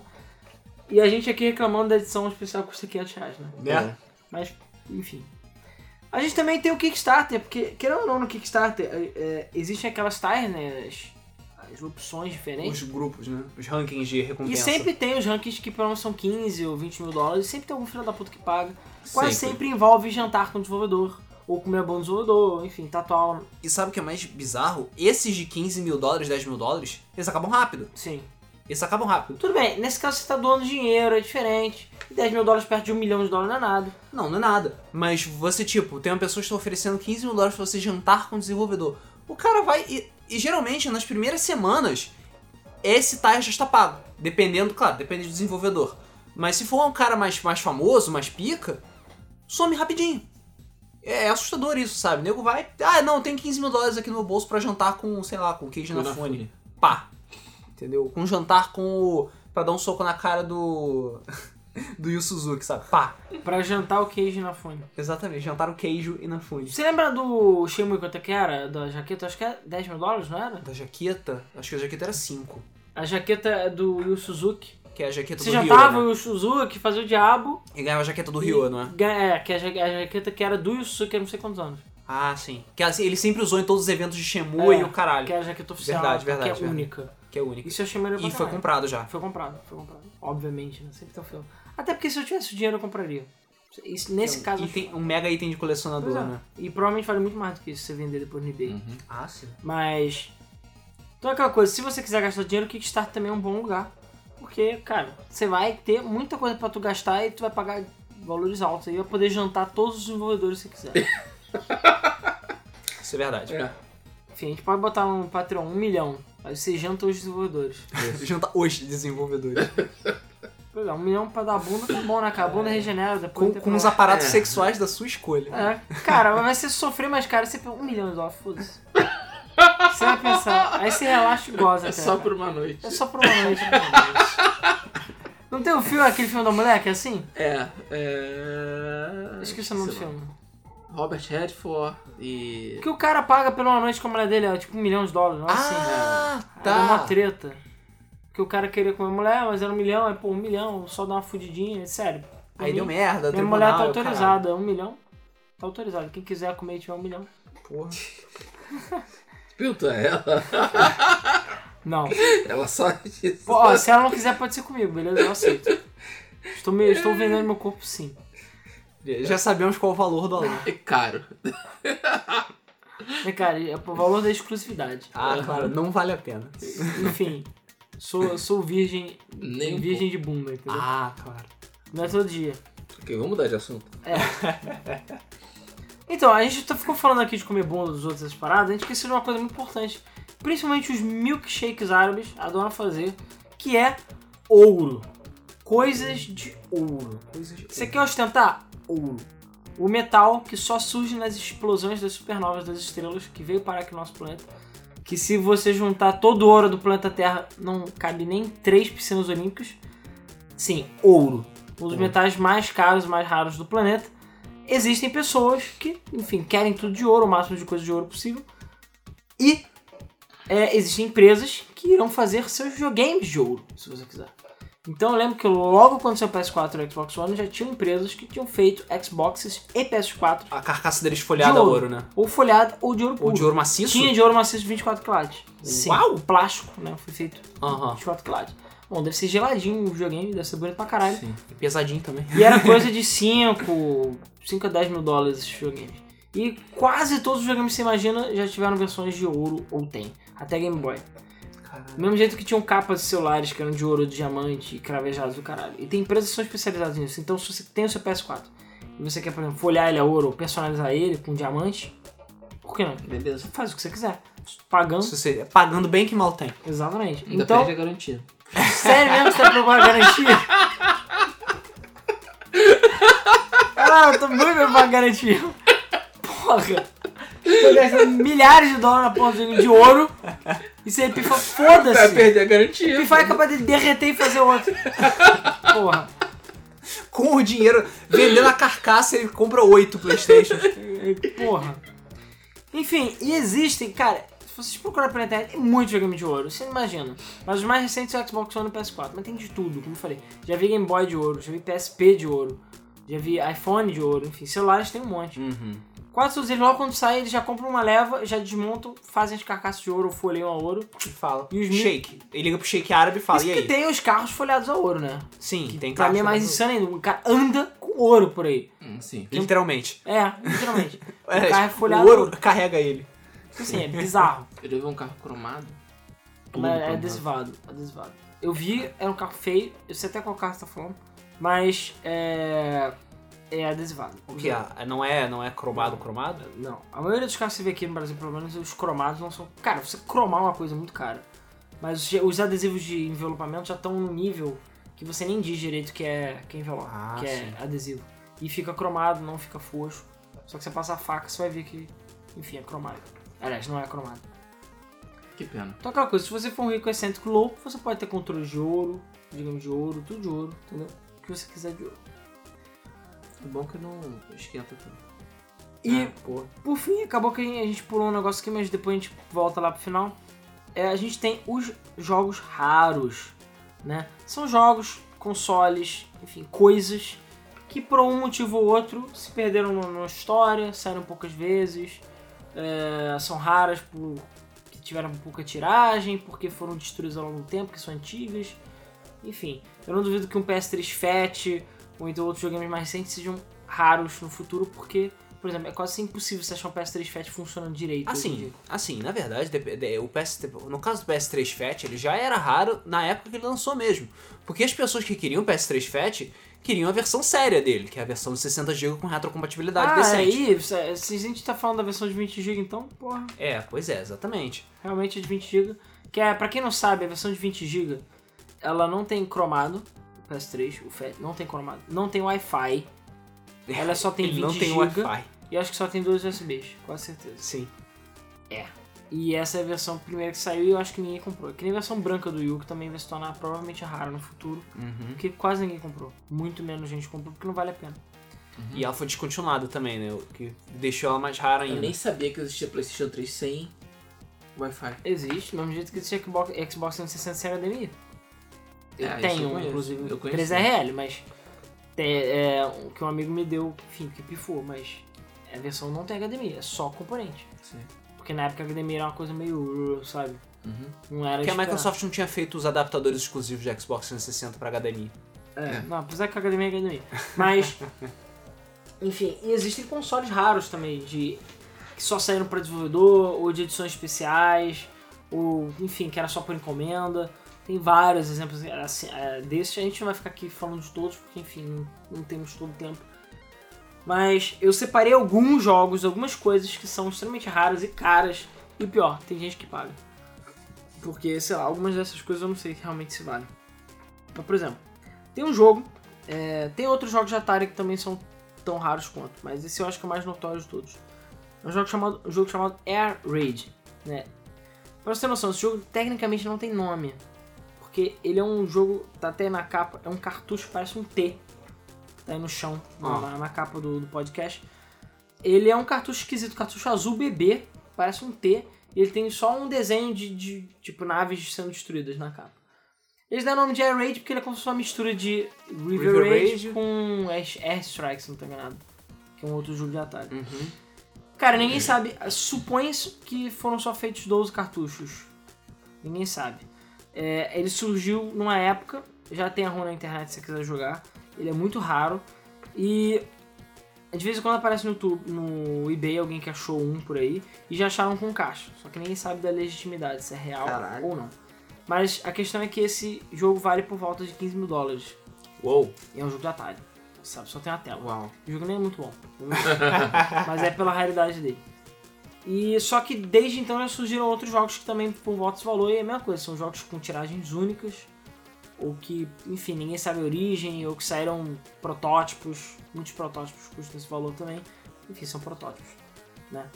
É, por exemplo, aquele poly, é, o Playstation. O Nintendo Playstation que saiu. O cara Ah, achou sim. lá. Quanto aquilo deve valer? Não tem preço. Tudo. Entendeu? Aquele protótipo, se ele botar por 50, 100 mil dólares, é capaz dele vender. É. Alguém vai comprar. Sim. Extremamente raro e acho que provavelmente único. Deve Sim. ser único aqui. Eu Então, normalmente essas situações únicas, os valores são, vão muito- são muito altos. E tem uma categoria de cartuchos muito caros na Nintendo, que são os cartuchos de é, campeonatos. O que acontece? A Nintendo fez vários campeonatos, fez o Campus, Campus Championship, World Championship, é, tinha aquele do Star Fox também, Star Fox não sei o que Challenge. Ela fez vários cartuchos diferentes. É, o mais famoso é o Nintendo World Championship de 92, se não me engano. Se não me É, engano, onde foi o lançamento do Mario 3. Isso, que foi do lançamento do Super Mario 3. Que são cartuchos que são basicamente modificados, cartuchos de outros jogos modificados, ou cartuchos, enfim, o chip era fabricado, mas ele tinha chave, a carcaça realmente é, normalmente era reutilizada de outros jogos. E eles eram utilizados nos campeonatos. Normalmente, e todos esses jogos dessas, é, dessas séries aí da Nintendo, eles são jogos que já existem, né? Tipo Star Fox, Mario, Tetris, só que eles têm limite de tempo para você fazer a pontuação. Então, no- nesse Nintendo World Championship, você começa, acho que, com o Red Racer, se não me engano. É, depois vai pra Tetris, depois pra Mario 3. Beleza? Você tem que fazer assim, um minuto e meio e ver qual é o maior score que você consegue. Na época você ganhava jaqueta, por exemplo, Star Fox tinha jaqueta. Você ganhava jaqueta, ou prêmios, ou dinheiro, ou fama, ou peru voador, qualquer porra. Peru voador. É, e o Nintendo World Championship, qual é o lance dele? O lance é que ele era um por estado dos Estados Unidos. Então cartucho cinza, que vale por volta de 5 mil dólares, ele era um por estado. Então acho que só tem o quê? 50, um pouco menos É, época. 50. 51, na verdade, se conta o Alasca. É, eu não, eu não sei se tinham todos os estados, mas ele tinha só o número de estados participantes, que eu acho que era coisa de 40, 50. Uhum. Então a gente já sabe o limite. E esses cartuchos, teoricamente, eram para ser jogados fora ou perdidos né, depois dos campeonatos. Mas Sim. teve gente que adquiriu. É, o pessoal da pegaram. organização pegou e tal. O pessoal às vezes acha em vendas de garagem. Enfim, os cartuchos vão passando de mão em mão. Mas não tem nada especial. O cartucho é basicamente isso. É você jogar contra o tempo e fazer o score.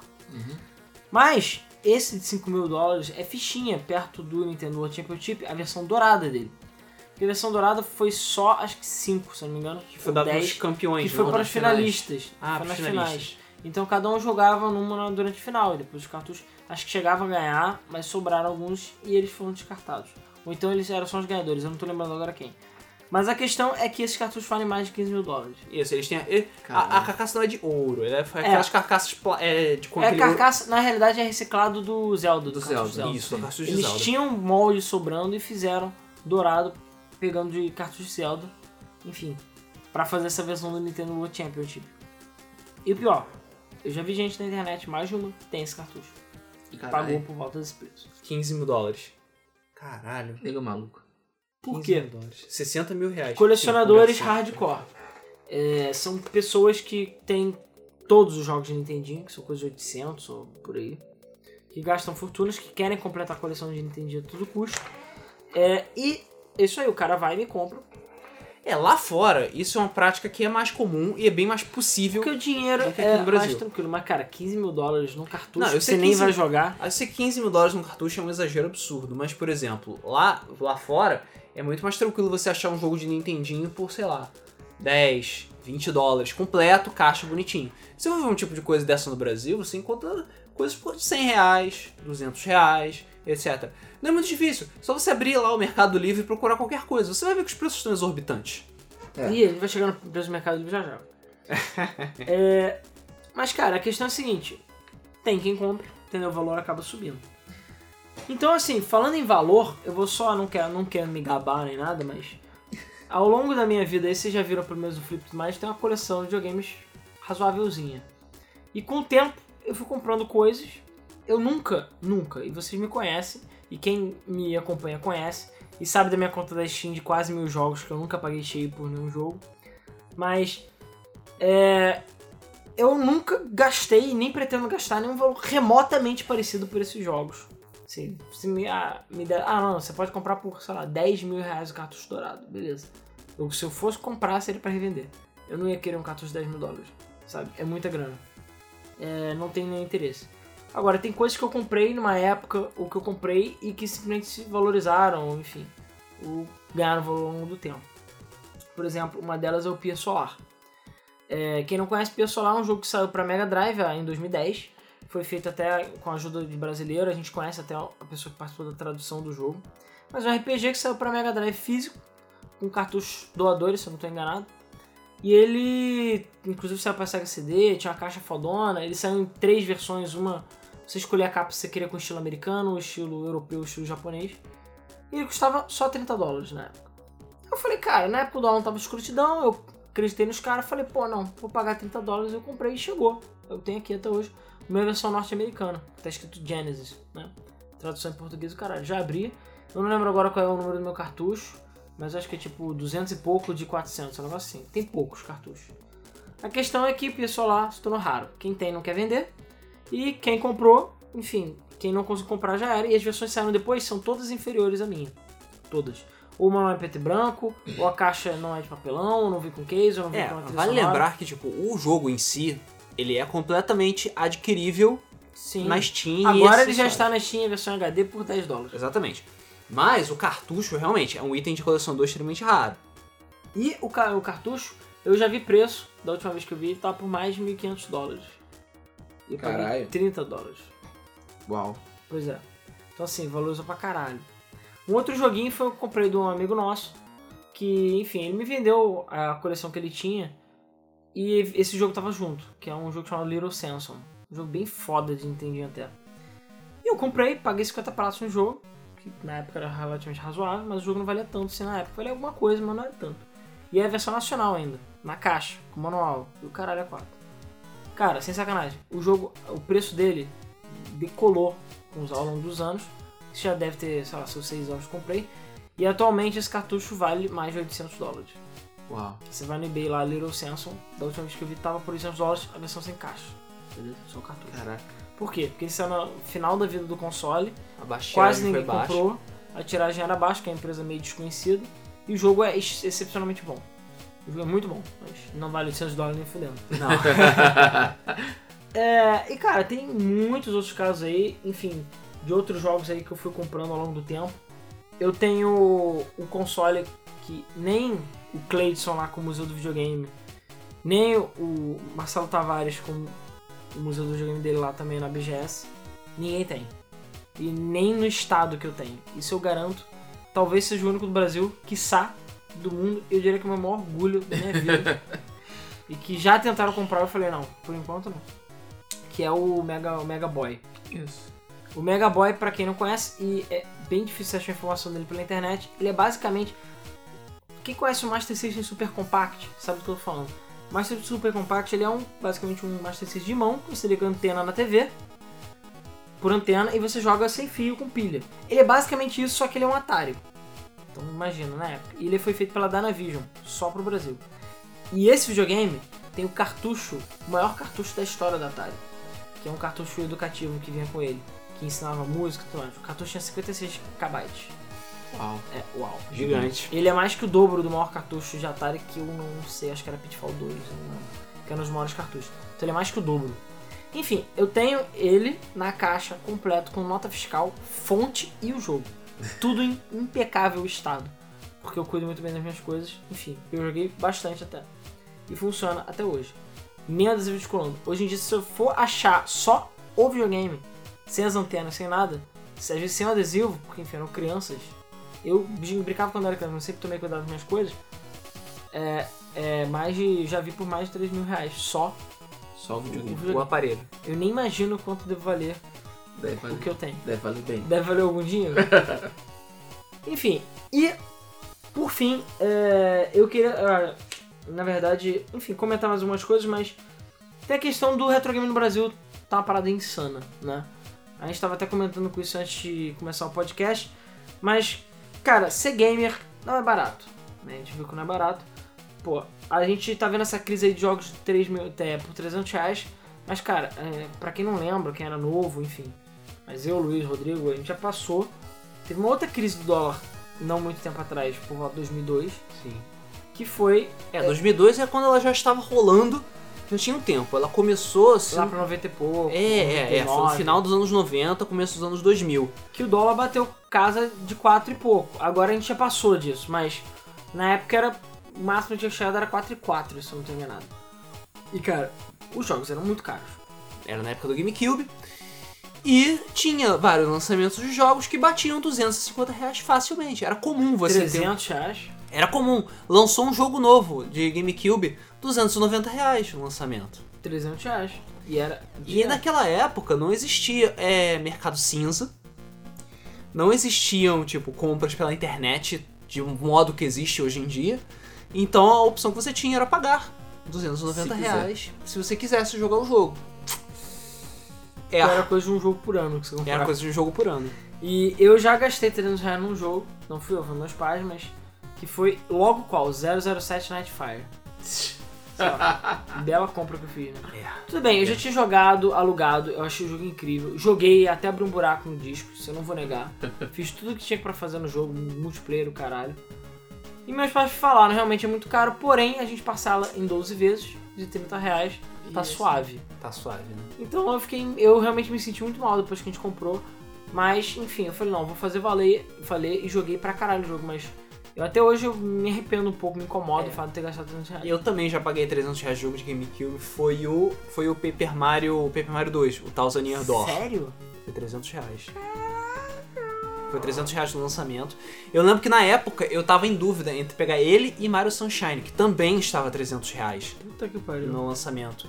Eu fiquei, caralho. Tudo bem que qual o Mario já vale bem mais do que o Sunshine, né? É, sim. Mais ou menos, né? Apesar que eu tô vendo que o mercado está completamente louco. Tem coisas que estão muito baratas, tem coisas que estão Não, muito caras. tá tudo caro. Tá tudo caro. Eu vou chegar lá, mas vamos lá. É, eu não vou falar que não valeu a pena. O Paper, pra mim, o Paper Mario GameCube é o melhor da série, disparado. É, eu joguei até fazer buraco na porra do CD também. Fiz 110% da porra do jogo. Não tem absolutamente nada que eu não tenha feito. Pelo menos isso, cara. Pelo menos É aquela isso. coisa, você gasta também, mas pelo menos você dá valor. Exatamente. Porque eu sei que, tipo, cara, foi caro pra caralho essa porra. Então, não, eu vou fazer valer esses centavos. Esse foi um dos motivos pelo qual eu, Eu passei parei, com- parei. parei com pirataria. Porque chegou uma hora no, na época do Dreamcast que eu tava com estojo com mais de 100 jogos. E eu, alguns jogos eu nem tinha jogado. Eu só tinha baixado ou joguei Exatamente. 5 minutos, ah, morri, não quero mais jogar. Eu fiquei, cara, não tô dando valor pros jogos. Não tô aproveitando. Eu falei, não, vou juntar dinheiro e passar a comprar o original a partir de agora. Porque aí eu vou jogar, entendeu? Eu vou escolher. E chegou uma época, Verdade, principalmente no PlayStation 3 pra cá, o 2 também. É, o 2 nem tanto, mas o, o- eu, pelo menos, que tive o primeiro Xbox, que ele tinha muitos componentes online, e eu não queria perder isso. Eu não queria deixar de ter isso. Foi com o Xbox original que eu parei de, de usar pirataria. Porque eu queria aproveitar os componentes online dos jogos, eu queria aproveitar é, é, os, o- as atualizações que na época existiam, ainda era muito comum atualizações gratuitas do jogo, Uhum. com conteúdo. Então eu não queria perder aquilo. É, mas eu não tinha condições de comprar os jogos na época. Não, não tinha. Comprei o console com muito, muito sacrifício. É, é, é, e olha que eu tinha um salário muito bom na época. né? Tinha, um- tinha um, um trabalho bom e um salário bom, mas não dá pra comprar jogo. Porque era uma pequena fortuna. Sim. Era coisa de 300 reais. O único jogo que eu comprei a esse preço foi é, Knights of the Old Republic. Que eu comprei. Que é outro que você fez valer cada é, fiz centavo. vale cada centavo. Eu joguei até a exaustão. Conheço Pagou o 300 jogo, reais nele. Foi, foi mais ou menos assim. Então tu me vende por 30, né? É ruim. Ah, até porque ele me deu de graça, tá aqui. Eu já fiz refém. O... É, Knights fez refém, eu não te dei. Eu Não, te fez prestei refém é pra você quase a mesma testar o seu, o seu Xbox. E testar pra sempre. É, então, sim, eu paguei esse valor no, no console e me esforcei pra faz- fazer valer o jogo. É incrível. Não, por isso você escolheu bem. Mim foi, sei lá, Nightfire? Barbie. Não, Nightfire é bom, cara. Nightfire é bom. Eu não vou dizer que foi a melhor compra que eu fiz na vida de longe não foi, mas foi uma época, meus pais pagaram, eu tava desesperado e a gente jogou meio que não tinha outros Não, jogos. cara. né, tipo. Se gostou, é o que importa. Pois é. Entendeu? E o, tem um amigo meu, por exemplo, que ele comprou Sonic Heroes. Ah, Ai, Por acaso, eu joguei muito Sonic Heroes, gostei pra caramba de GameCube realmente vale a pena. Mas 300 reais. Ele pagou 300 reais. Ele falou também, foi tipo, é, ele cometeu um erro na vida dele, mas fez parte de uma época, uma história. 300 reais é foda, né? O problema é que agora tá na hora da nova geração fazer esse tipo de coisa. Entendeu? Cometer os erros que a gente cometeu na época do GameCube. É, mas cara, convenhamos, naquela época tinham outros problemas. Não a tinha acessibilidade internet, era muito menor. não tinha digital, Sim. entendeu? É, hoje em dia a gente tem muito mais Apesar do que, por exemplo, o, o Paper Mario foi o único jogo de GameCube que realmente paguei 300 reais nele. Todos os outros jogos, e basicamente foi por causa do Paper Mario, eu consegui pagar muito menos neles. Porque Sim, eu também. vasculhava pela internet. Ou esperava. Às vezes usava, eu esperava. considero que hoje em dia também a quantidade de lançamentos é muito maior. É. Sim. Não, agora a gente tem a, a, a Microsoft fabrica os jogos aqui, o preço é muito mais barato, tem promoção pra caralho na internet. Steam. É. Steam, fora Steam, né? A gente nem tá falando da Steam. Mas, pô, agora teve essa. O Brasil Game Day, eu comprei quatro jogos de Xbox, eu não paguei nem do Sunshine. Não foi nem isso, foi tipo cento e pouco. Quatro jogos. Eu paguei Muito menos que- 30 reais. Muito cada um. menos que um Battlefront. Pois é. E é jogo pra caralho, com milhares de horas de jogos. De centenas de horas de jogo. É, A Steam é uma vantagem e um problema também, porque a Steam meio que você cai, Cai no problema da pirataria. cai no problema da pirataria, porque é tão barato, é tão barato e é tanto jogo que você passa a não dar valor. Exatamente. Muitas vezes eu tenho que sentar, eu chego e sento, cara, eu vou jogar todos os jogos da minha livraria da Steam. Eu vou jogar, eu vou jogar, É, eu vou jogar. desisti. Eu não consigo. Eu não consigo. desisti, não dá, desisti. não dá, não dá. Porque o jogo que você compra por dois reais, eu não sei o que acontece, você não consegue dar valor pra aquela porra, porque ele custou dois reais. Ah, que merda. É, Pois é. e se o jogo não for bom, né? É, pois é, por eu exemplo, paguei. eu paguei, foi, foi quanto que eu paguei no, no, no Skyrim? Eu paguei 18 reais no Skyrim. Cara, eu tenho quase 160 horas naquela porra. Eu paguei 18 reais. Ok, Fez foi, valer. fez, centavo. valer cada centavo. Por exemplo, o Oblivion, eu lembro que eu paguei 7 reais. Mas eu tenho, porra, 300 horas de jogo naquela merda. Sabe? Mas jogo que eu comprei por um real, jogo de Humble Bundle, caralho, cara, eu me sinto envergonhado de pagar Humble Bundle e não jogar os jogos que vem nele.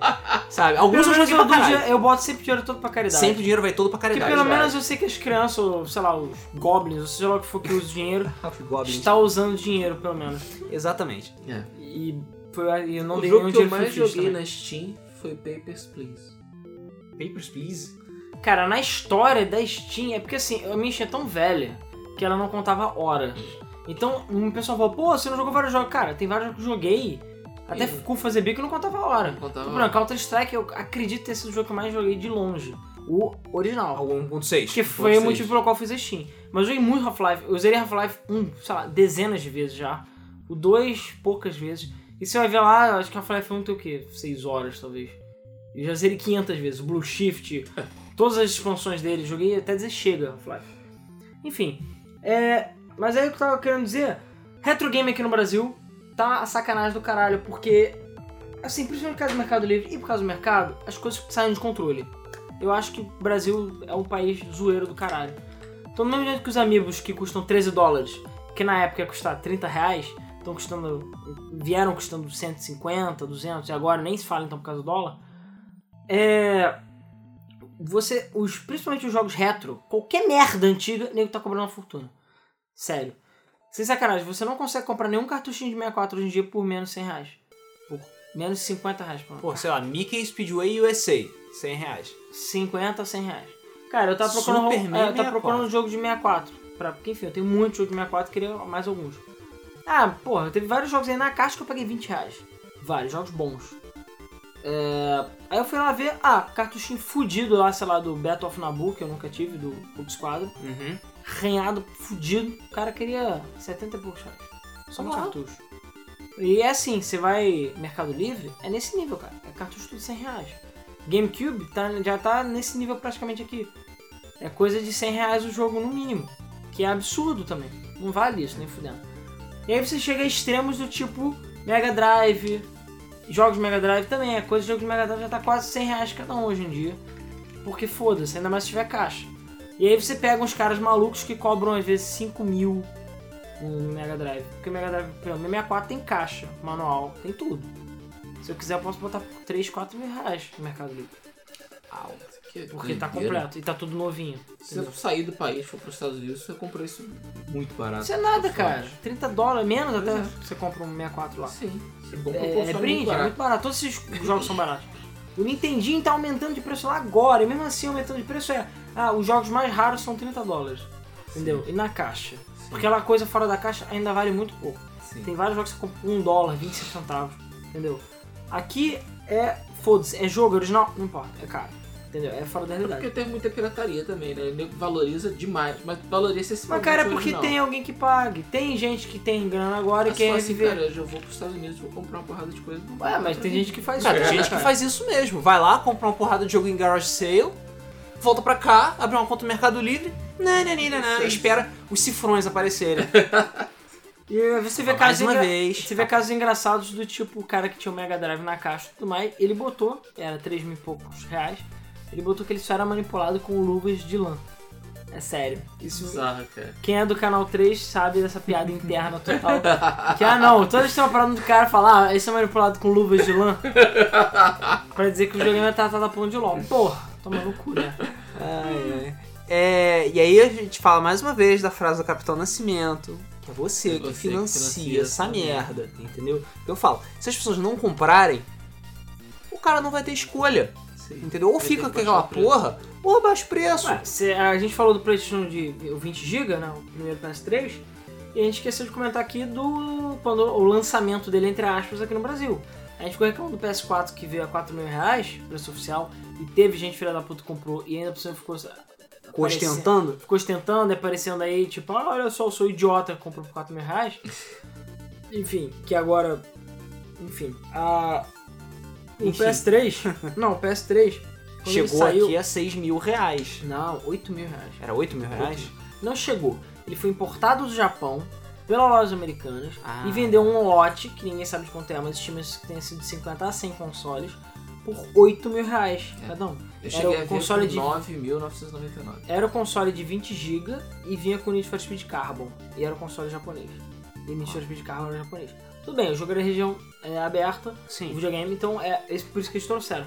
Mas eu lembro que você entrar na loja americana, abrir um pop-up, o PS3 chegou, a nova geração, blá blá blá blá. 8 mil reais. Era 7.999. Se você procurar PS3 8 mil, tem screenshots ainda. E teve gente que comprou. Não, esgotou. Tava, esgotou. Esgotou? Esgotou. Esgotou. Esgotou, cara. Esgotou, assim, se não me engano, no segundo dia. Foi É, muito rápido. Foi, não foi muito tempo depois, não, mas esgotou. Caralho. Esgotou. Cara, esgotou, cara. Hum, 8 mil reais.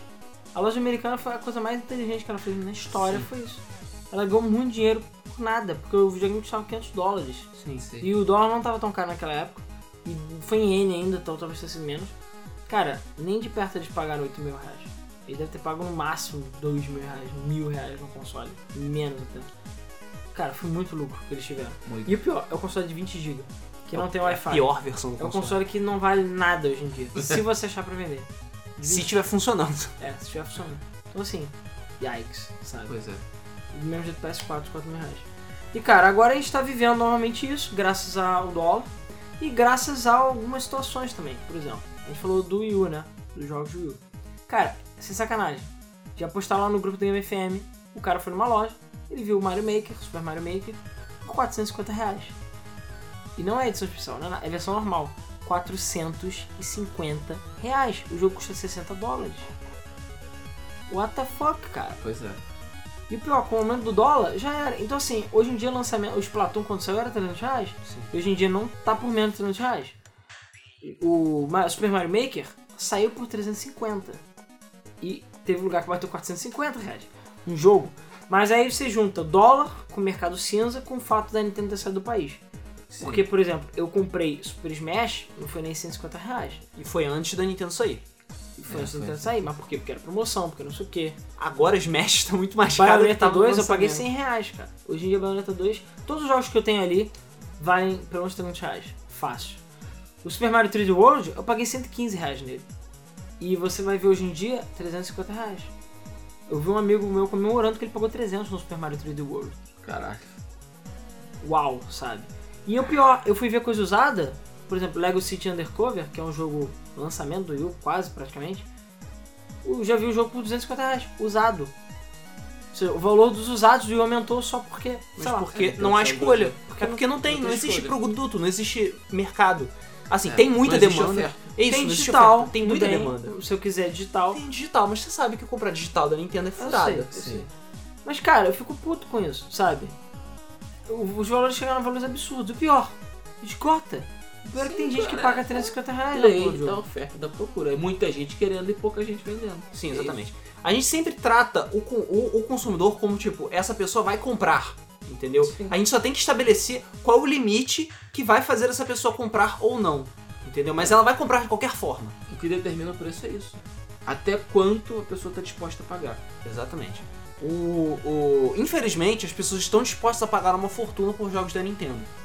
Porque a, a- o, como você falou, tem pouquíssima oferta, a demanda é muito grande, as pessoas querem muito jogar jogos de Wii U, entendeu? As pessoas queriam muito jogar Super Mario Maker, com todo o crédito, porque o jogo realmente é bom, É bom. ele é divertido, Sim. mas, cara, não tem como, não consigo tem. tirar do Não meu tem. espírito vontade de pagar 400, 500 É reais melhor você jogo. aproveitar aquela viagem que você vai fazer para os Estados Unidos e comprar. Pois Isso é, pois é, pois é. Infelizmente, De outra forma, 450 reais você não paga uma viagem para os Estados Unidos. Mas, Não.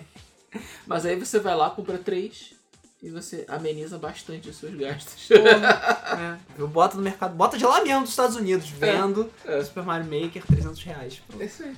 Mas, cara, tem um grande problema. Os jogos da Nintendo não caem de preço. Não. É, eu lembro que eu paguei, acho que foi 30 dólares no meu Mario Galaxy 1. E se é mole, ele vale mais hoje em dia do que quando eu comprei. e eu comprei ele usado ainda por cima. Então, assim, os jogos da Nintendo não caem de preço. De Wii não cai de preço. Por quê? Porque Nintendo. É só por isso. É, Amiibo não cai de preço. Você vai ver Amiibo usado, é o mesmo preço ou mais caro do que. Cara, qualquer coisa que você tenha uma qualidade garantida, Cara, mesmo assim. independente do tempo. É porque Nintendo não tem prática de redução de preço também. tudo bem que a empresa não tem prática de. Mas por que, que o produto não te valoriza? Por que, que o FIFA no lançamento é 250 e daqui dois, seis meses depois é 10 reais? Porque, porque não é um produto que é inesquecível, não é um produto que é de uma qualidade. também, né? É, não é um produto que é de uma qualidade indubitável.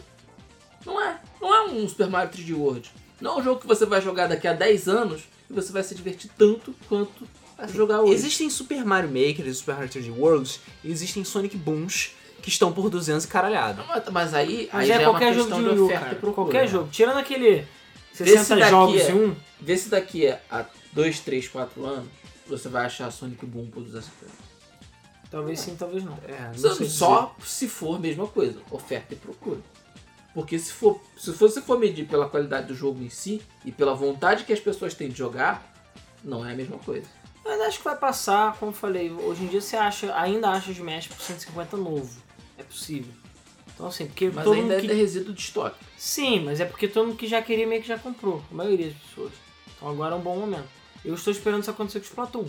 Porque eu não vou pagar 200 reais. É, não, aliás, eu nem pagar 300 reais Splatoon. 200, agora eu vou pagar 300 Splatoon. Uhum.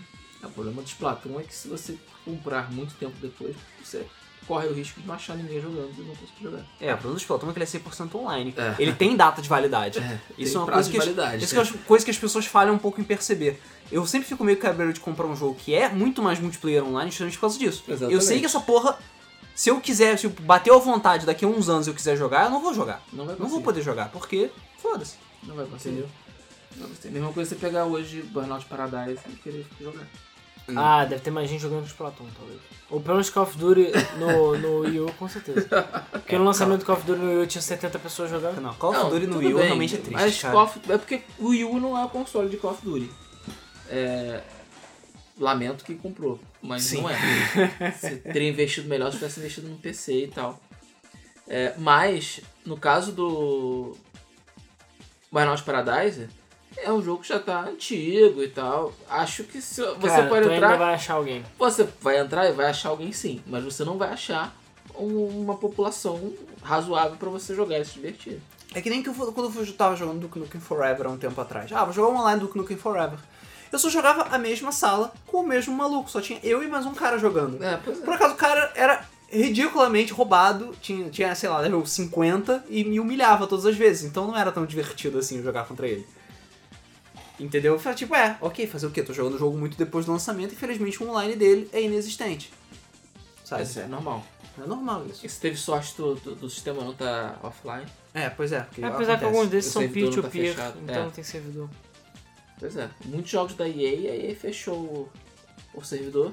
E é isso aí, foda-se. Um abraço. Tchau, um abraço. Metade do seu jogo é, não funciona. Às vezes 80% do seu jogo. Ou às vezes 100% no caso do Call of Duty Black Ops 3 pra PS3. Que não tem modo história, é só multiplayer. Você tá comprando uma merda que 100% prazo de validade. Exatamente. É, o que é triste pra caralho, né, cara? Imagina. A gente já compra o jogo pela metade. Tem que pagar pra ter o jogo completo. Pagar mais do que o preço que ele vale. É, e tem prazo de validade. Tem prazo de validade. Isso aí. Exatamente. Tem, obs- é, tem obsolescência programada. Exatamente. É isso que é, isso que é Isso é chato. muito triste, cara. Bom, pessoal, então acho que é isso, né? A gente tentou dar uma pincelada por alto aí, a gente com certeza esqueceu alguma coisa envolvendo ostentação gamer, né? Que, cara, quem quer é aquela coisa, quem tem dinheiro faz o que quer com ele e quem tem grana aí faz umas paradas muito loucas. Tem gente que, que tem gente que pode, quem não pode, se sacode. Sacode. Por exemplo, me sacudo o tempo inteiro. Pois é. Porque é foda, tem um.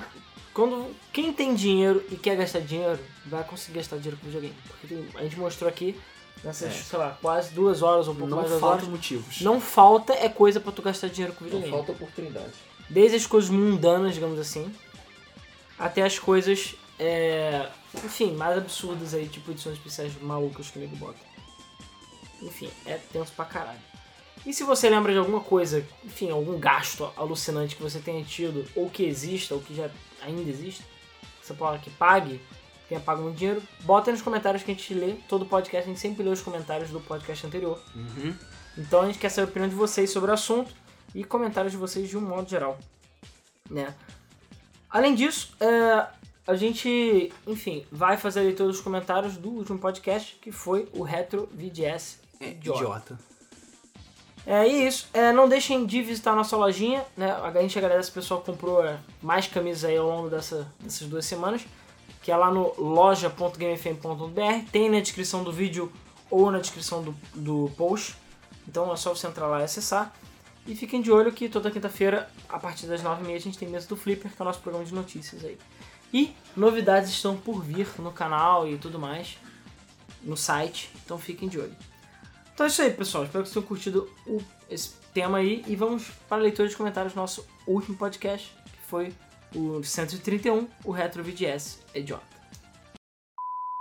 Emerald Hill Zone. Qual é, né? É, Primeiro Sonic 2. Sonic 2. Eu achei essa música saco, sabia? Sério? Ah, não é nenhuma Chemical Plant. Muito bom. Pô, cara, é muito melhor do que Hilltop. É, não, Hilltop é realmente pior.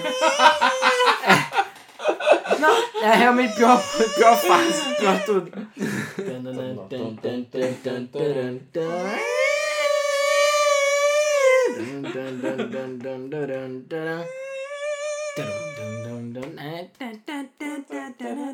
Música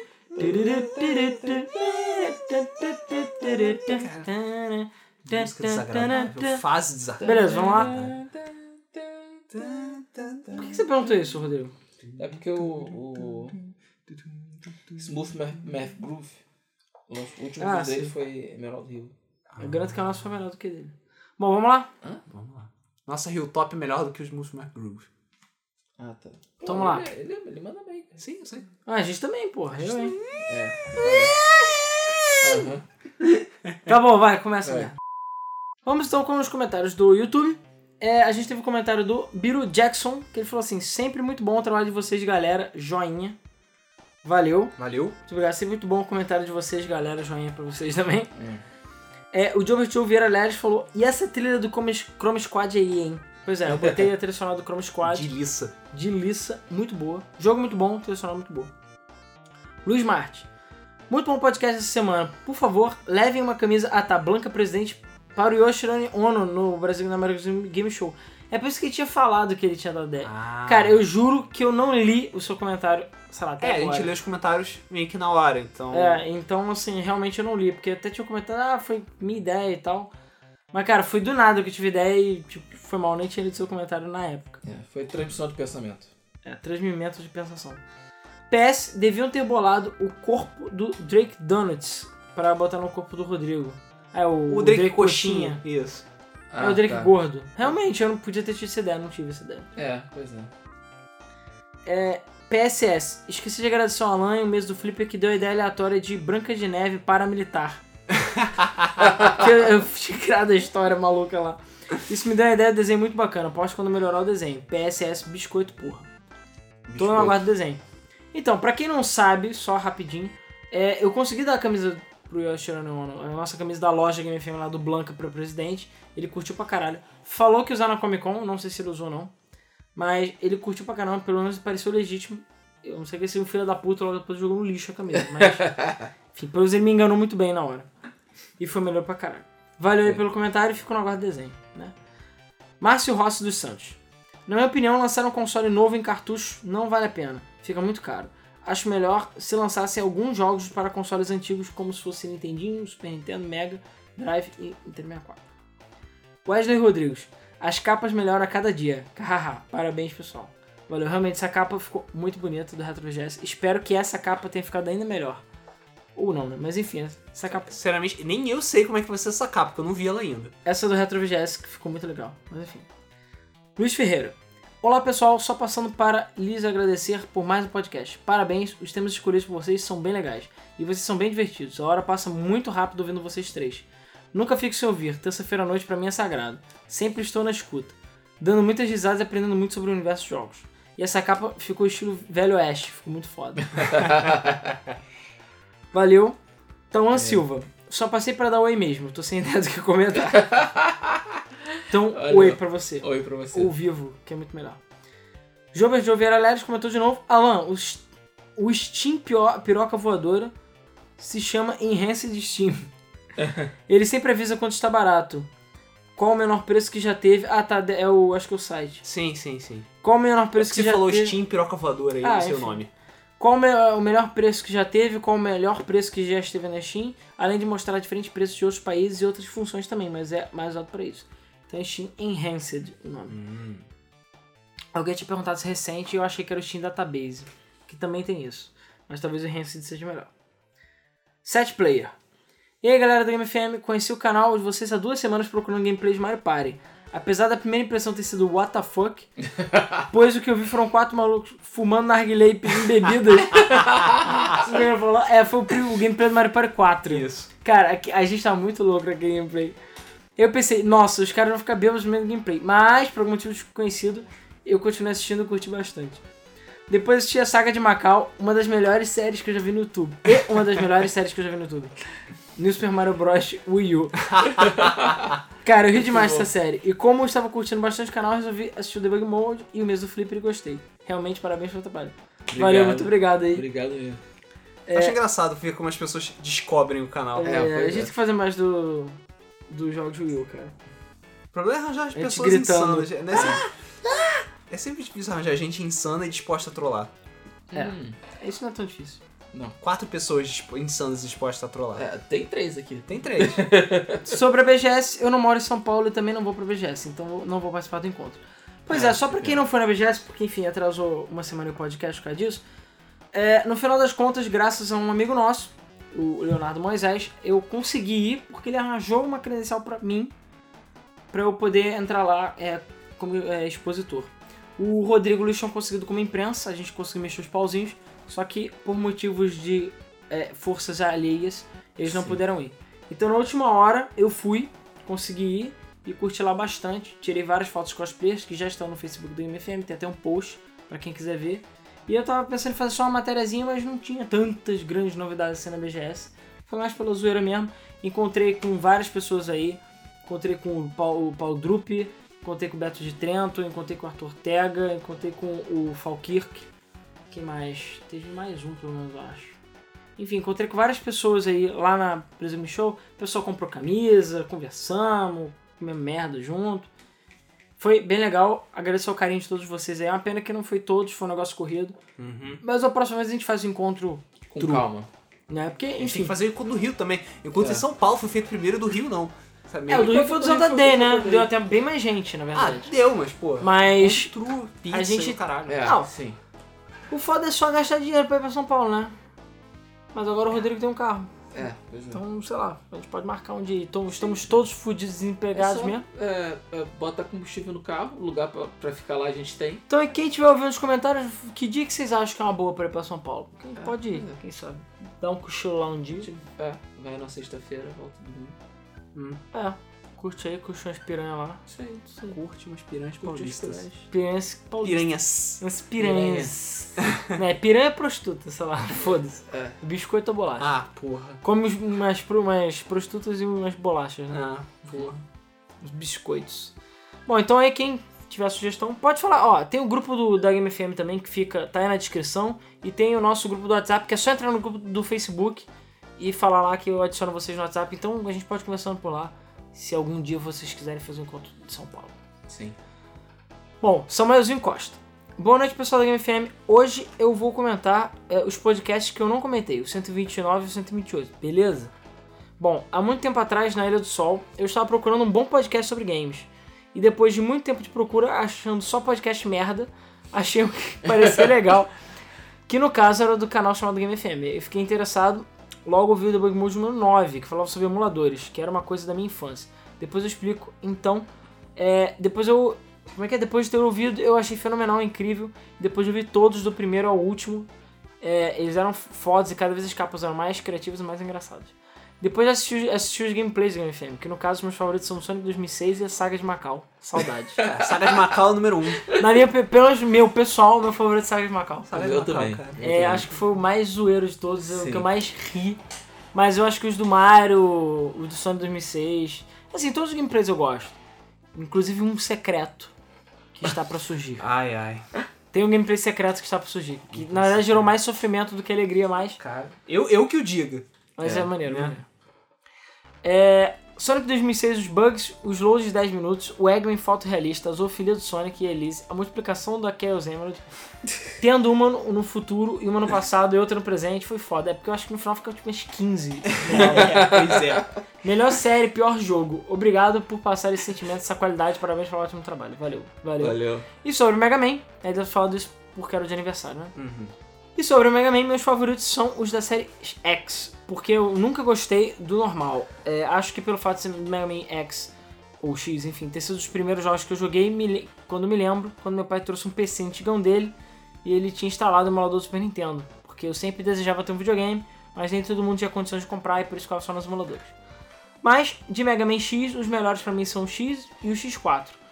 É, eu ainda. é, como é que é? Porque eu acho que o X, Mega Man 2 e o 3 teve uma queda na qualidade pelo fato de poderes adquiridos serem uma merda, não ter chefes muito memoráveis e as músicas não serem tão fodas. Mas o X2 e o X3 têm sua qualidade também e inovações, como jogar com zero, pegar robô durante a fase, que era uma coisa que eu curtia muito, e poder levar o Cosmos ao máximo. Peraí, esse é o jogo errado. Hã? É outro jogo. É. não, tô só. E virar Mega Man Cavaleiro de Ouro. Isso. É o Luiz Rio No que ele sabe é. X3. E outra coisa foda era o chip de upgrade. Pegando o chip da bota do Mega Man, ele literalmente saiu voando. Espero que o dia saia um Mega Man tão foda como esses. É, foram mais. É, como é? Como esses. Como esses foram. Mas acho que se depender da Capcom isso não vai acontecer. Não. Não. O comentário deve ter ficado G gigante. Eu não sei se foi de propósito, mas ele falou G gigante. G gigante. Né? G gigante. Ficou G gigante, talvez vocês não leiam. Se vocês lerem, obrigado por trazer os vídeos, sempre falta de abraço. Cara, a gente, por enquanto, sempre tenta ler todos os comentários. Sim. Vai ter uma hora que não vai dar, mas Exatamente. aproveita. 132 episódios e nenhum comentário ficou de fora. Exceto, É, exceto quando o YouTube bloqueia pro spam, que já aconteceu, alguém, por Ou algum que motivo. É, ou que nem comenta depois. depois. porque normalmente se é segunda-feira à noite que a gente grava, então se você comenta, sei lá, terça-feira de manhã, normalmente a gente não lê. Ou então se você, sei lá, bota uma foto na piroca também. Normalmente não lê isso também. É. PS, Best Capa. Gosto de como ela faz uma crítica ao Retro VGS, mostrando a decadência dele no deserto isolado, como se ele fosse esquecido por todo mundo. É. Alan Rodrigo Luiz usando o cascol do Drake pra explodir ele. Eu acho que na concepção não foi tão profundo. Cara, na verdade eu pensei um pouco nisso sim. Mas não foi essa tô a ideia brincando. inicial, mas eu cheguei a pensar assim. E não acho que tenha sido o cascol que tenha explodido, mas tudo bem. Mas o Cascol é estiloso bastante pra É. isso. É. O... Mas sim, meio que no final dos contos ficou tudo muito bem montado, ficou legal. Eu curti pra caralho. A capa ficou melhor do que eu esperava, na verdade. Ficou melhor na minha. Ficou melhor do que na minha imaginação, isso é difícil. Normalmente eu imagino a capa e ela ficou uma merda. PSS 2. Pega a caneta e anota aí o tempo pra podcast, jogos esportivos de futebol e jogos de corrida. Cara, a gente já fez podcast sobre futebol 2. Não sei qual é o número, procura aí. Jogos de esporte, a gente tem o do Tony Hawk, que são jogos É, radicais, jogos né? radicais. E Jogos de corrida vai ter. Não fizemos. Vai ter porque, cara, eu sou fag de jogo de corrida, então vai ser 400 horas de podcast. Exatamente. É, eu e o Rodrigo é. vamos dormir Sim. ou jogar Rocket League enquanto o Alan fala sobre jogos de corrida. Viado. Boa ideia. Foda-se o sistema. Uma escova de dente que canta Macarena. Boa ideia, boa ideia. Partiu patentear. É, Macarena. Haha. Alguém não falou que já existe isso? Falou que existia alguma outra coisa, mas não era uma escova de dente. Era tipo, sei lá, despertador que tocava Ah, porra, isso coisa é meio óbvio, né, cara? Enfim. É meio que já tá meio atrasado, né? E não, cereal não é sopa, porra. Se fosse, eu chamaria de sopa doce. E aí, canjica é sopa, por acaso? Canjica? Hum. Eu acho que a canjica tá quase no meio termo entre Tá cereal e vendo? sopa. Canjica é canjica, cara. Canjica é uma fase intermediária, cara. É. Porque ela é salgada. É o elo perdido. Ela é o elo perdido. Olha perdido. Canjica é o elo perdido de sopa e cereal. Que ponto nós chegamos, cara? Porra, velho, esse cara só pode ser louco. Faz o console que funciona a cartucho com moldes da Atari Jaguar e controle do Wii. Puta que pariu. Além disso, é, pois é, agora que eu me toquei que o controle também é meio falha, né? É. E juntou todas as falhas numa coisa só. Não, eu fiz tudo errado e esperava dar certo. Puta que pariu. Além disso, eu acho que 300 Obamas tá caro pra caralho. E esse projeto tinha uma meta que com esse dinheiro dá pra fazer pelo menos um console original, eu acho. Eu acho, posso estar falando merda. Tudo bem que ia ter jogos originais, mas sério, se eu quiser um console retrô, eu compro a porra do Nintendo. Como vocês falaram, se o, se o jogo viesse quebrado, pode acontecer. Por exemplo, o primeiro Sonic na Europa é lento feita porra e não teve como resolver o problema. Essa foi uma ideia meio imbecil, porque com a indústria dos games desenvolvida do jeito que está, porque daria certo um console que volta a, sei lá, 1990. Iria no mínimo ser um produto de nicho nada mais. Apesar que eu acho que essa era a ideia inicial, né? Tipo, era meio óbvio que isso ia dar merda. É, enfim, ótimo podcast, como sempre, valeu. PS, como ainda não internaram esse cara? que tem dinheiro, eu acho. Valeu. É, Rodrigo Bessa. Quando eu vi o anúncio do Retro VGS, eu fiquei mega animado, mas depois eu lembrei que sou pobre. PS. o Luiz tá com, na capa tá com cara de um peidei cheiroso, mas não ligo porque eu sou fodão. Foda-se. Melhor capa do mês, fato. Bom, considerando que você tem quatro capas por mês, mais ou menos. Ué, mas ela tá lá, primeiro lugar. Smile. É, é, respondendo pra ele. E a cara do Rodrigo, eu tô ligado que foi você, Luiz, eu tô ligado. Só pensa merda, né, cara? Frederico Teles Menezes Fred. Boa noite, ótimo podcast. E desta vez eu vou concordar com o Luiz. A ideia desse console é merda. Fico imaginando aqui mesmo se tivessem feito tudo certo, produzido um protótipo e tudo mais. Quem ia desenvolver jogos para esse console? Desenvolvedores grandes não iam. A grande maioria dos indies, até onde eu sei, mal tem dinheiro para lançar seu jogo digital. Eles vão lançar em cartuchos que tem custo absurdo de produção. Os únicos jogos, do meu ponto de vista, que é retro, que iriam receber é, são jogos de produtores indies que fossem lançados primeiro no formato digital, como PSN, Live, Steam. E se alcançarem sucesso, aí sim, com o lucro obtido, poderiam ser lançados para o retro. Até mais, sucesso a todos da Game FM. Valeu.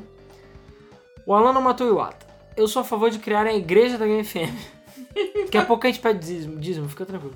Acredito que com o Alan eu gosto de falar bastante. Ele deveria ser o pastor da igreja. O Luiz e o Rodrigo deveriam ser pseudo, pseudo missionários. Queriam cuidar da parte do marketing. O Alan iria criar várias campanhas, como a Semana da Conquista de um PS4. Você que não possui o console dessa geração é porque está em pecado. Vem essa campanha de cura desse mal e peça para Deus do PS4. Porra, Deus está podendo, hein? Deus está cheio da grana. É, porra. Vocês iriam ganhar novos seguidores a cada dia, criariam uma seita poderosa manipuladora, iriam até é, ter um horário na televisão. E o Alan dizer, é, o Alan dizer Vejam meu povo, vejam o meu poder de Deus. Esse homem não tinha nada, nem entendi, mas agora, veja, ele possui dois Xbox One. Veja o milagre. E obviamente não podia faltar o dízimo. Aê, porra. E poderiam dizer, meus irmãos queridos, vocês não sabem mais porque não conseguem comprar quatro jogos no mesmo mês? Porque o diabo te impede de fazer isso. Para libertar do maligno, vocês precisam pagar o dízimo. É a única maneira de comprarem vários jogos por mês. Mas hoje em dia o custo de Deus ficou mais caro. Então não é apenas 10%, precisa de 60%. Porra. Porra! Se vocês não fizerem isso, é, irão se foder na vida e não compraram nenhum jogo. É a igreja da Electronic Arts essa porra, né? É. Vocês seriam a maior igreja do Brasil, ficariam ricos, seriam fodões, comeriam todas as mulheradas da igreja. As piricrentes, né? Famosos Boa. piricrentes. Piricrente. Nunca viu os piricrentes, cara? Não, eu nunca Cara, vi, cara. É bizarro. Gostei cara. pra caralho. Procura, procura. É, não, é, é, piri, é piricrente mesmo. É, a pessoa chama de piricrente, se não me engano. Piricrente. Cara, tem, elas são super gostosas e super religiosas. E só Ah, depois do casamento. Ah, que É. Ah, só depois do casamento. Claro, É, Ou pro pastor. teoricamente. É, o pastor. Teoricamente. claro. Cara, eu tenho uma, uma amiga minha que ela Mete a foi sua- casada com um pastor. Hum. E ela hoje em dia é totalmente, sei lá, demônio. É. Mas enfim. Ela é satanista hoje em Não, dia. não é, porra. mas é a questão é que ela falou, não, ela é totalmente traída o tempo inteiro pelo homem de Deus. Ah, tá. É bizarro. O pastor precisa purificar as É, passar- com a sua, o seu cajado É, enquanto. É, o cajado de Moisés, né? é, a Valeu. pica sagrada. Tem que, tem que dividir a. Enfim. A pica giratória flamejante da Então, justiça. tem que se- separar o mar vermelho, entendeu? Pra- com, a- com o cajado. Caralho, sério, Luiz, por favor. Você que vai fazer as escrituras. Você é, ah, dominaria o mundo, pense nisso. A única, é a única maneira de ficarem ricos. A igreja é a forma mais rápida de se enriquecer. E é isenta de imposto. E isento de imposto. É, Gabriel, olá pessoal, muito correria por aí? Acredito que sim, Sempre. sempre. Eu sei que não tem nada a ver com o tema do podcast, e se vocês não quiserem me responder, eu entenderei. Mas vocês dois que são biólogos acreditam na possibilidade da evolução dos animais? Fudeu. Esse é um assunto que sempre me interessou e eu sempre conversava com os professores da minha escola, mas elas sempre ficam perdidas na resposta. E pessoalmente acredito que sim, pois todos os animais são adaptados para viver na sua região e também para sobreviver em Kassai. Como o caso de que os ancestrais dos, das hienas são felinos, isso foi uma professora que me explicou uma vez. É, e uma coisa, mais ou menos, né? São, diria que as hienas, cachorros, felinos, lobos, eles têm ancestrais. em comum. Eles têm ancestrais em comum, exatamente. É... E uma coisa que tenho estudado ultimamente é em relação da evolução das aves. Muitos dizem que as aves são a evolução de uma família de dinossauros. Não sei se vocês sabem sobre esse assunto. E que dentro dos ovos dos pássaros, os pintinhos, no começo da sua formação, perdem as garras dos dentes. Descobriram uma espécie de dinossauro que possui penas. Acho tudo isso muito interessante, apesar de muitos não acreditarem nessa possibilidade. Se puderem dar a opinião de vocês em relação a isso, ficarei feliz. Eu sou apaixonado em biologia e animais, mas não trabalho com isso, é apenas um gosto pessoal mesmo. Teve até uma época que na minha casa tinha virado quase um zoológico. Se eu tivesse mais tempo livre, eu iria fazer uma faculdade de biologia para me aprofundar mais nesse assunto. Até mais, pessoal. Aí o Nando Play falou. É, depois dizem que quem é gamer só joga. Legal o seu comentário. E o Luiz Ferreira comentou. Também gosto muito sobre esse assunto. Bem que eles poderiam fazer um podcast com um tema diferente sem ser de games. Podcast Farofa Louca. né? É. Então, vamos lá. Cara, Sobre a primeiro, evolução dos animais. a evolução é uma parada muito tensa. Pelo número de bilhões de anos que o planeta tem, supostamente, é, faz algum sentido a evolução. Eu só acho que a evolução é aleatória demais, mesmo tendo pressão, pra poder ter dado tudo certo. Eu já sou meio loucão e penso que pode ter um dedinho de alguma coisa no meio aí pra dar uma empurrada, ou a gente pode ser algum experimento. Alienígenas. É, alienígena. alienígenas. Alguém que gozou no líquido primordial. É, aquelas também é uma possibilidade. Porque assim, cara, tudo bem que são bilhões de anos, mas se você for ver, é muito pouco tempo, estatisticamente falando, para a quantidade de complexidade que a gente tem. Eu não tô dizendo que Deus existe ou não existe. O que eu tô dizendo é que pode ser ou não pode ser. Agora, evolução a curto prazo, entre aspas, digamos assim, num prazo menor, com certeza. Você tem várias provas disso. É assim, você tem muitas provas de que existem evoluções aceleradas em organismos unicelulares. Claro, você vê bactérias que criam resistências de um dia para o outro, você vê é, pequenas. A gente tem mutações, milhares de mutações por dia no, no, no DNA. Muito- São zilhares de mutações. Existem é, certas espécies de fungos e coisas que vivem em ambientes completamente impossíveis. Existem animais que conseguem respirar no espaço, teoricamente, e sobreviver em ambientes inóspitos. Tem fungo que dá no diesel. Existe É, os, fungo os extremos, que dá em diesel. Diesel, combustível. Tem fungo Sério? que cresce nessa Ah, porra. tem bichos que crescem em águas termais. É, gostei mais. Tem, tem criaturas que sobrevivem abaixo a gente vulcões. tem o ecossistema inteiro independente que são das das, Das fossas abissais? das fossas abissais. São aqueles vermes. Como é que é? Aqueles vermes tem um nome. Ah, esqueci, não sei o que vermelho. É, tem alguma coisa vermelha. Aqueles vermes que ficam morando lá do lado das. Eles, a cadeia inteira deles é baseada em sulfato, né? No, no- Ah, tá, tá, tá, tá, tá. Que eles não. É, que ah, eles não respiram oxigênio, eles usam sulfato, porque eles ficam perto das. daquelas. Da, ah, porra, daqueles vulcões submarinos. Geysers. Geysers. É como se fosse- geysers. É como se fosse um geyser, só que ele é um vulcão submarino mesmo. que fica sendo. São chaminés de vapor Isso. de, su, de, De de sulfatos. sulfatos em geral. Então a cadeia inteira é independente, é impressões absurdas, porque é lá embaixo da água. A cadeia fecha, porque tem coisa desde caranguejo até esses vermes ali, e Todo um bactérias. e o ecossistema funcional. Então, assim, se a gente tiver uma extinção em massa, provavelmente eles sobrevivem, e já estão lá milhões de anos. E a cadeia deles é dependente de sulfato e não de oxigênio. Entendeu? É diferente. Então se acabar Então- o oxigênio, eles estão de boa. É, Teoricamente, sim. Sim. É que eu penso neles como se fosse um ecossistema backup pro caso de extinções em massa. Entendi. então, assim. Enfim. O, próprio- o próprio ecossistema abissal mesmo, ele não é muito explorado, as pessoas não sabem muito sobre ele. É Volta não e dá meia. pra chegar lá. Não dá pra chegar lá. Dá pra chegar, mas é não muito tem caro. tanto interesse. É, muito E caro e grande. não tem tanto interesse, exatamente. Mas volta e meia, as pessoas acham uma criatura nova e bizarra lá no fundo do mar. Lá, tipo, 10, 8 mil metros de profundidade, sabe? Onde as pressões são impossíveis e Sim. tem Está de boa. isso. E não existe luz, basicamente. É. Não existe. Zero luz. Mas existem criaturas que vivem lá, entendeu? É. Enfim, a evolução existe e tal. Sobre os dinossauros, então, sinto informar a maioria das pessoas que Jurassic Park e Jurassic World estão errados. Porque a, é provável, mais certo, é que quase todos os dinossauros tinham penas. Sim. É, mais especialmente os terópodes, que. É, aliás, terópodes ou saurópodes? Eles falam isso Terópodes. no, no Jurassic Park. Não. No parque, Fala. não. Não, no World? No, No- parque. Não. O- que eles davam uma desculpa meio mongoloide lá. O, o doutor fala que eles, que eles eram. é, é, é, que ele acreditava que eles vieram de pássaros. Sim, Não, sim. não, mas. Tá falando merda. te-. Não, não, que sim, falava que eles tinham ancestrais de pássaros, É. mas. Mas, naquela época, quando foi feito o filme de Jurassic Park, ainda não tinha estabelecido a teoria de que os dinossauros realmente tinham penas. Certo. Porque o único exemplo que existia era o Archaeopteryx e era uma, uma porra de um dinossaurinho que fingia que voava. É, na a China, com a abertura da China, eles começaram a achar, lá tem umas condições muito boas de fossilização, eles começaram a achar muito dinossauro com pena. Ou viram que tem furinhos na, na, É, eles acharam, pele, tipo, osso, pe- pedaços de pele fossilizada. Então, que tipo, tinha penas. Eram mais penas, provavelmente, que, sei lá, que nem penas de uma galinha, que não serve, serve pra, esque- pra aquecer e pra atrair, não serve pra muita coisa. Porque não eram penas de voo. Alguns tinham penas de voo. provavelmente também possuía coloriz- é, coloração própria pra acasalamento e coisas do gênero. Mais ou menos como acontece com É, certas espécies alguns dá pra ver porque você quimicamente consegue descobrir se as penas são Coloridas ou não. Normalmente mais preto, vermelho e branco são as cores que mais As resistem. coisas mais comuns também. Não, é que resistem. As outras, tipo amarelo, verde, você acaba Azul, perdendo. principalmente. É mais difícil de ver né, nos fósseis. Afinal, os Uhum. fósseis têm milhões de anos, mas... É. Gente tem que, ter- tem que agradecer por estar lá. Mas tá. os Velociraptors eram penachos mesmo e possivelmente o Tiranossauro Rex Sim, também. possivelmente o T-Rex. Ainda não acharam o Tiranossauro Rex que tenha penas, mas não tem muitos fósseis de Tiranossauro Rex, Mas, Rex. E também tem a coisa do tamanho dele. O fato de ele ser muito grande, talvez ele tenha perdido as penas, é uma possibilidade.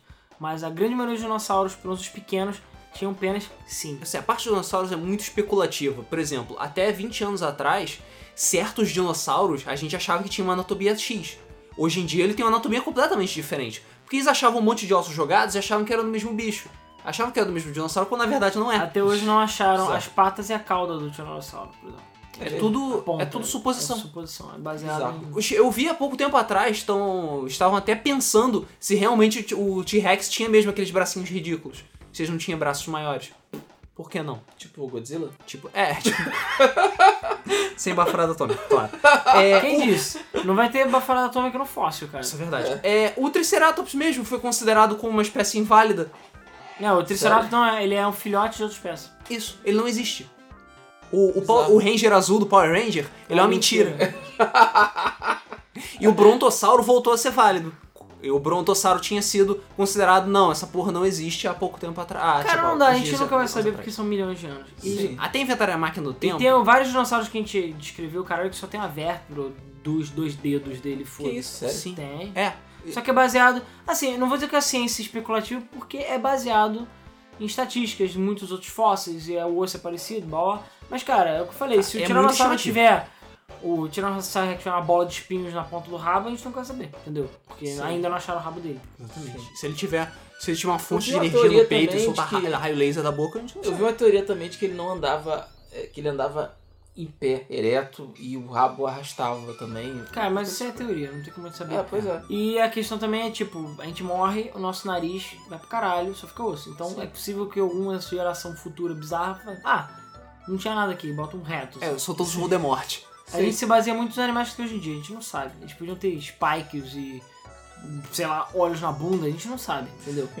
Podiam ter todos uma civilização complexa, que Eles família podiam- dinossauro. É, eles podiam ser complexos, porque milhões de anos nada vai sobrar, basicamente. Praticamente nada. Vidro, nada. Plástico, então a gente, eles podem ter sido, mano. Metal, concreto, tudo É, já é só. um pouco, mas eles podem ter sido. Mas enfim, Dá pra ficar um bom tempo conversando sobre isso. todos os pássaros, todos, são descendentes de dinossauros. Sim. Todos, sem exceção.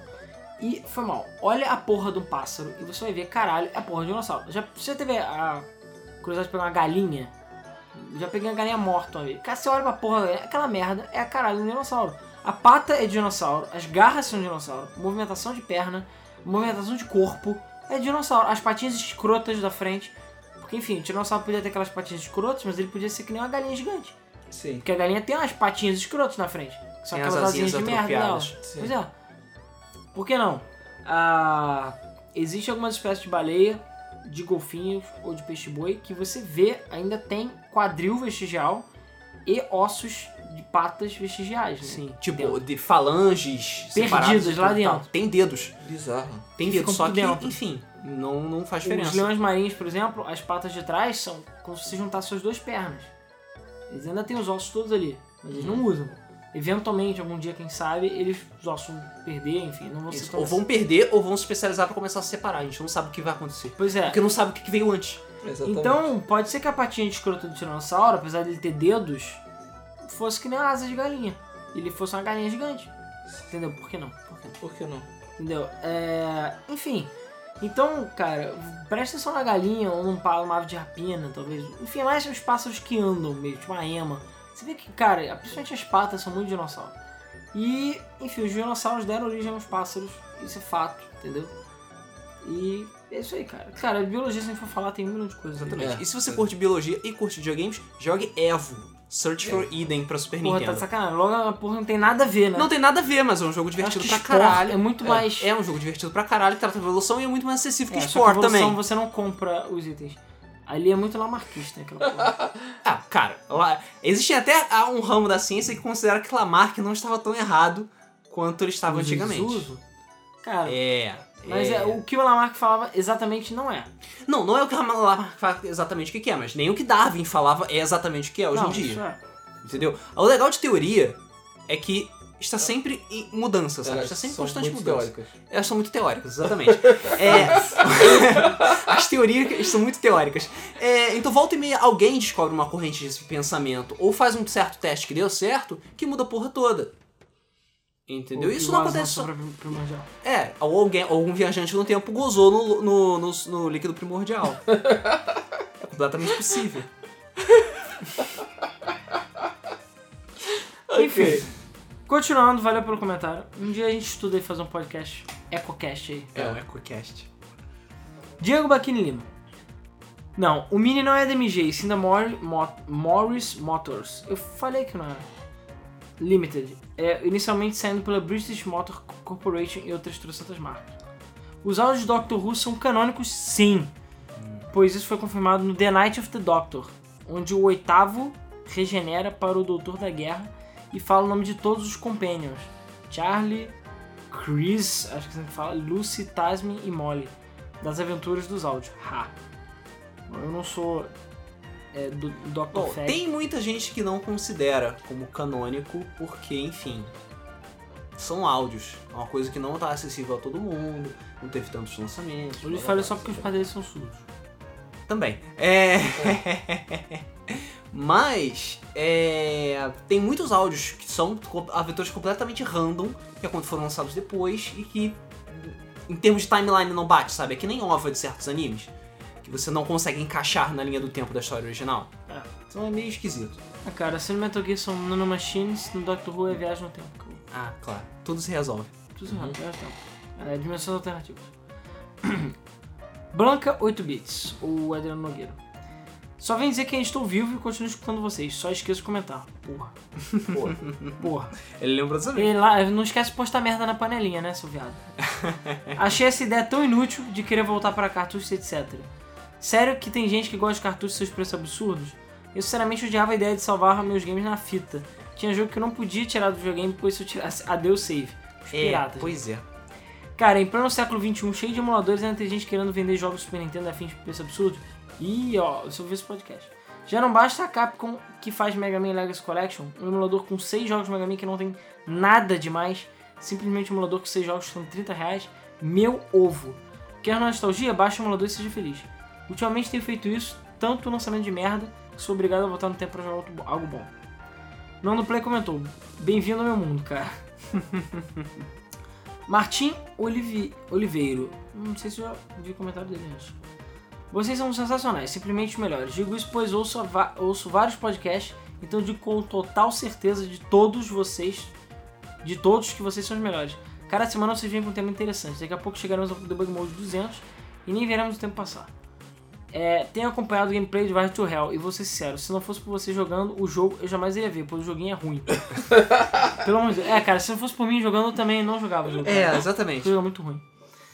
Mas é engraçado ver o Alan irritado com o game. Espero que na próxima gameplay você escolha um jogo mais ruim ainda. Valeu aí. Olha, é difícil. É difícil, cara. A competição tá acirrada. Sonic Boom, vai ter que fazer uma vaquinha pra comprar. É, pois é. Desejo sempre o bem pra Game FM. Nos vemos no próximo podcast. E só por curiosidade, meu podcast favorito é o Jogos de Terror. e o recente 3 anos Debug Mode. Cara, as pessoas adoram podcast de jogos de terror, é E o impressionante. pessoal, as pessoas adoram o de do 3 anos também. Bombou. Uhum. Me Confusion, ou Me, Me Confusion, né? Ele pediu pra não falar em inglês. Isso. Melhor capa do mês, I'm Back. Por que porra é essa de capa do mês? Vocês inventaram isso. Fazer um concurso capa do mês. Qual, Capa é, do qual é a mês. melhor capa do mês? Coelho dos Games, Mauro. É, ele é a melhor capa do mês e faz camisa. Ah, cara, vida pra caralho.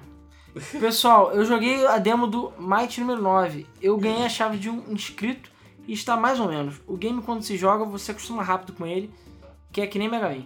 É, mas eu acho que ele perdeu o seu momento. Eu queria jogar é, ele e não a demo.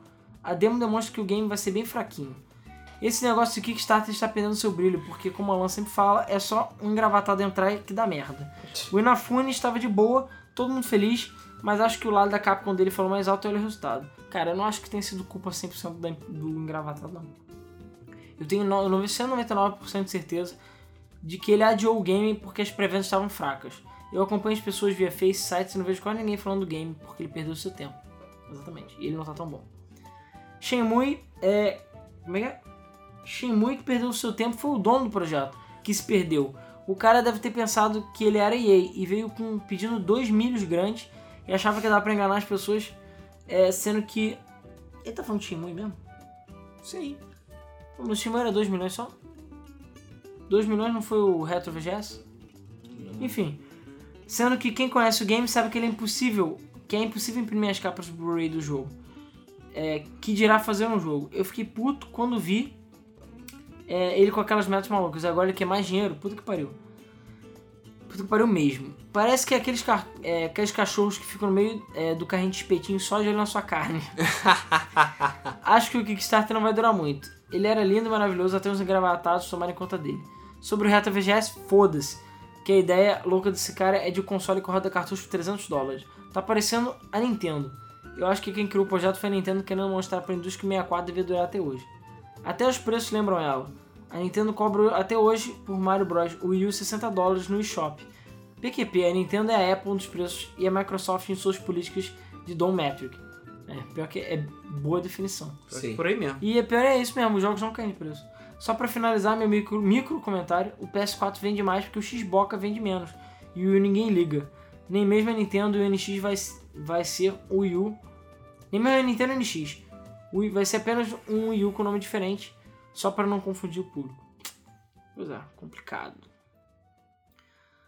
É, Wesley Rodrigues. Campanha no Kickstarter para lançamento de álbum com todas as músicas cantadas da Bug Mode. Eu apoio. Porra, eu nem lembro mais.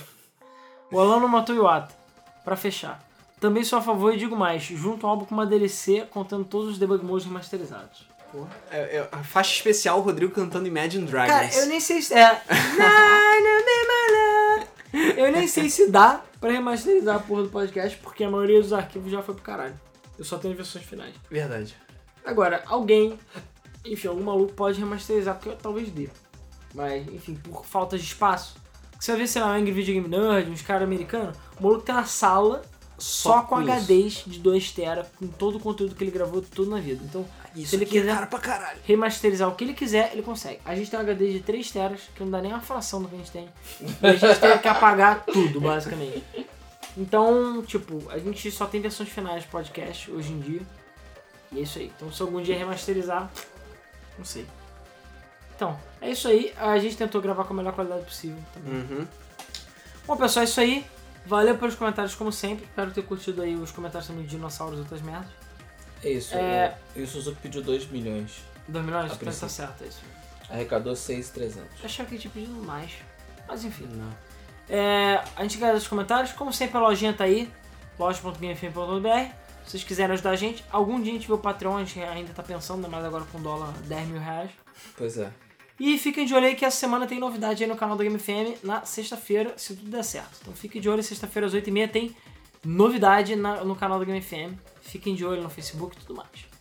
Né, eu vou tentar editar o mais rápido possível, mas vamos ver. Bom, pessoal, então é isso aí. Valeu. É, a gente agradece aí todos os comentários e todo o apoio de vocês, como sempre. Esperamos ver o comentário de vocês nesse podcast.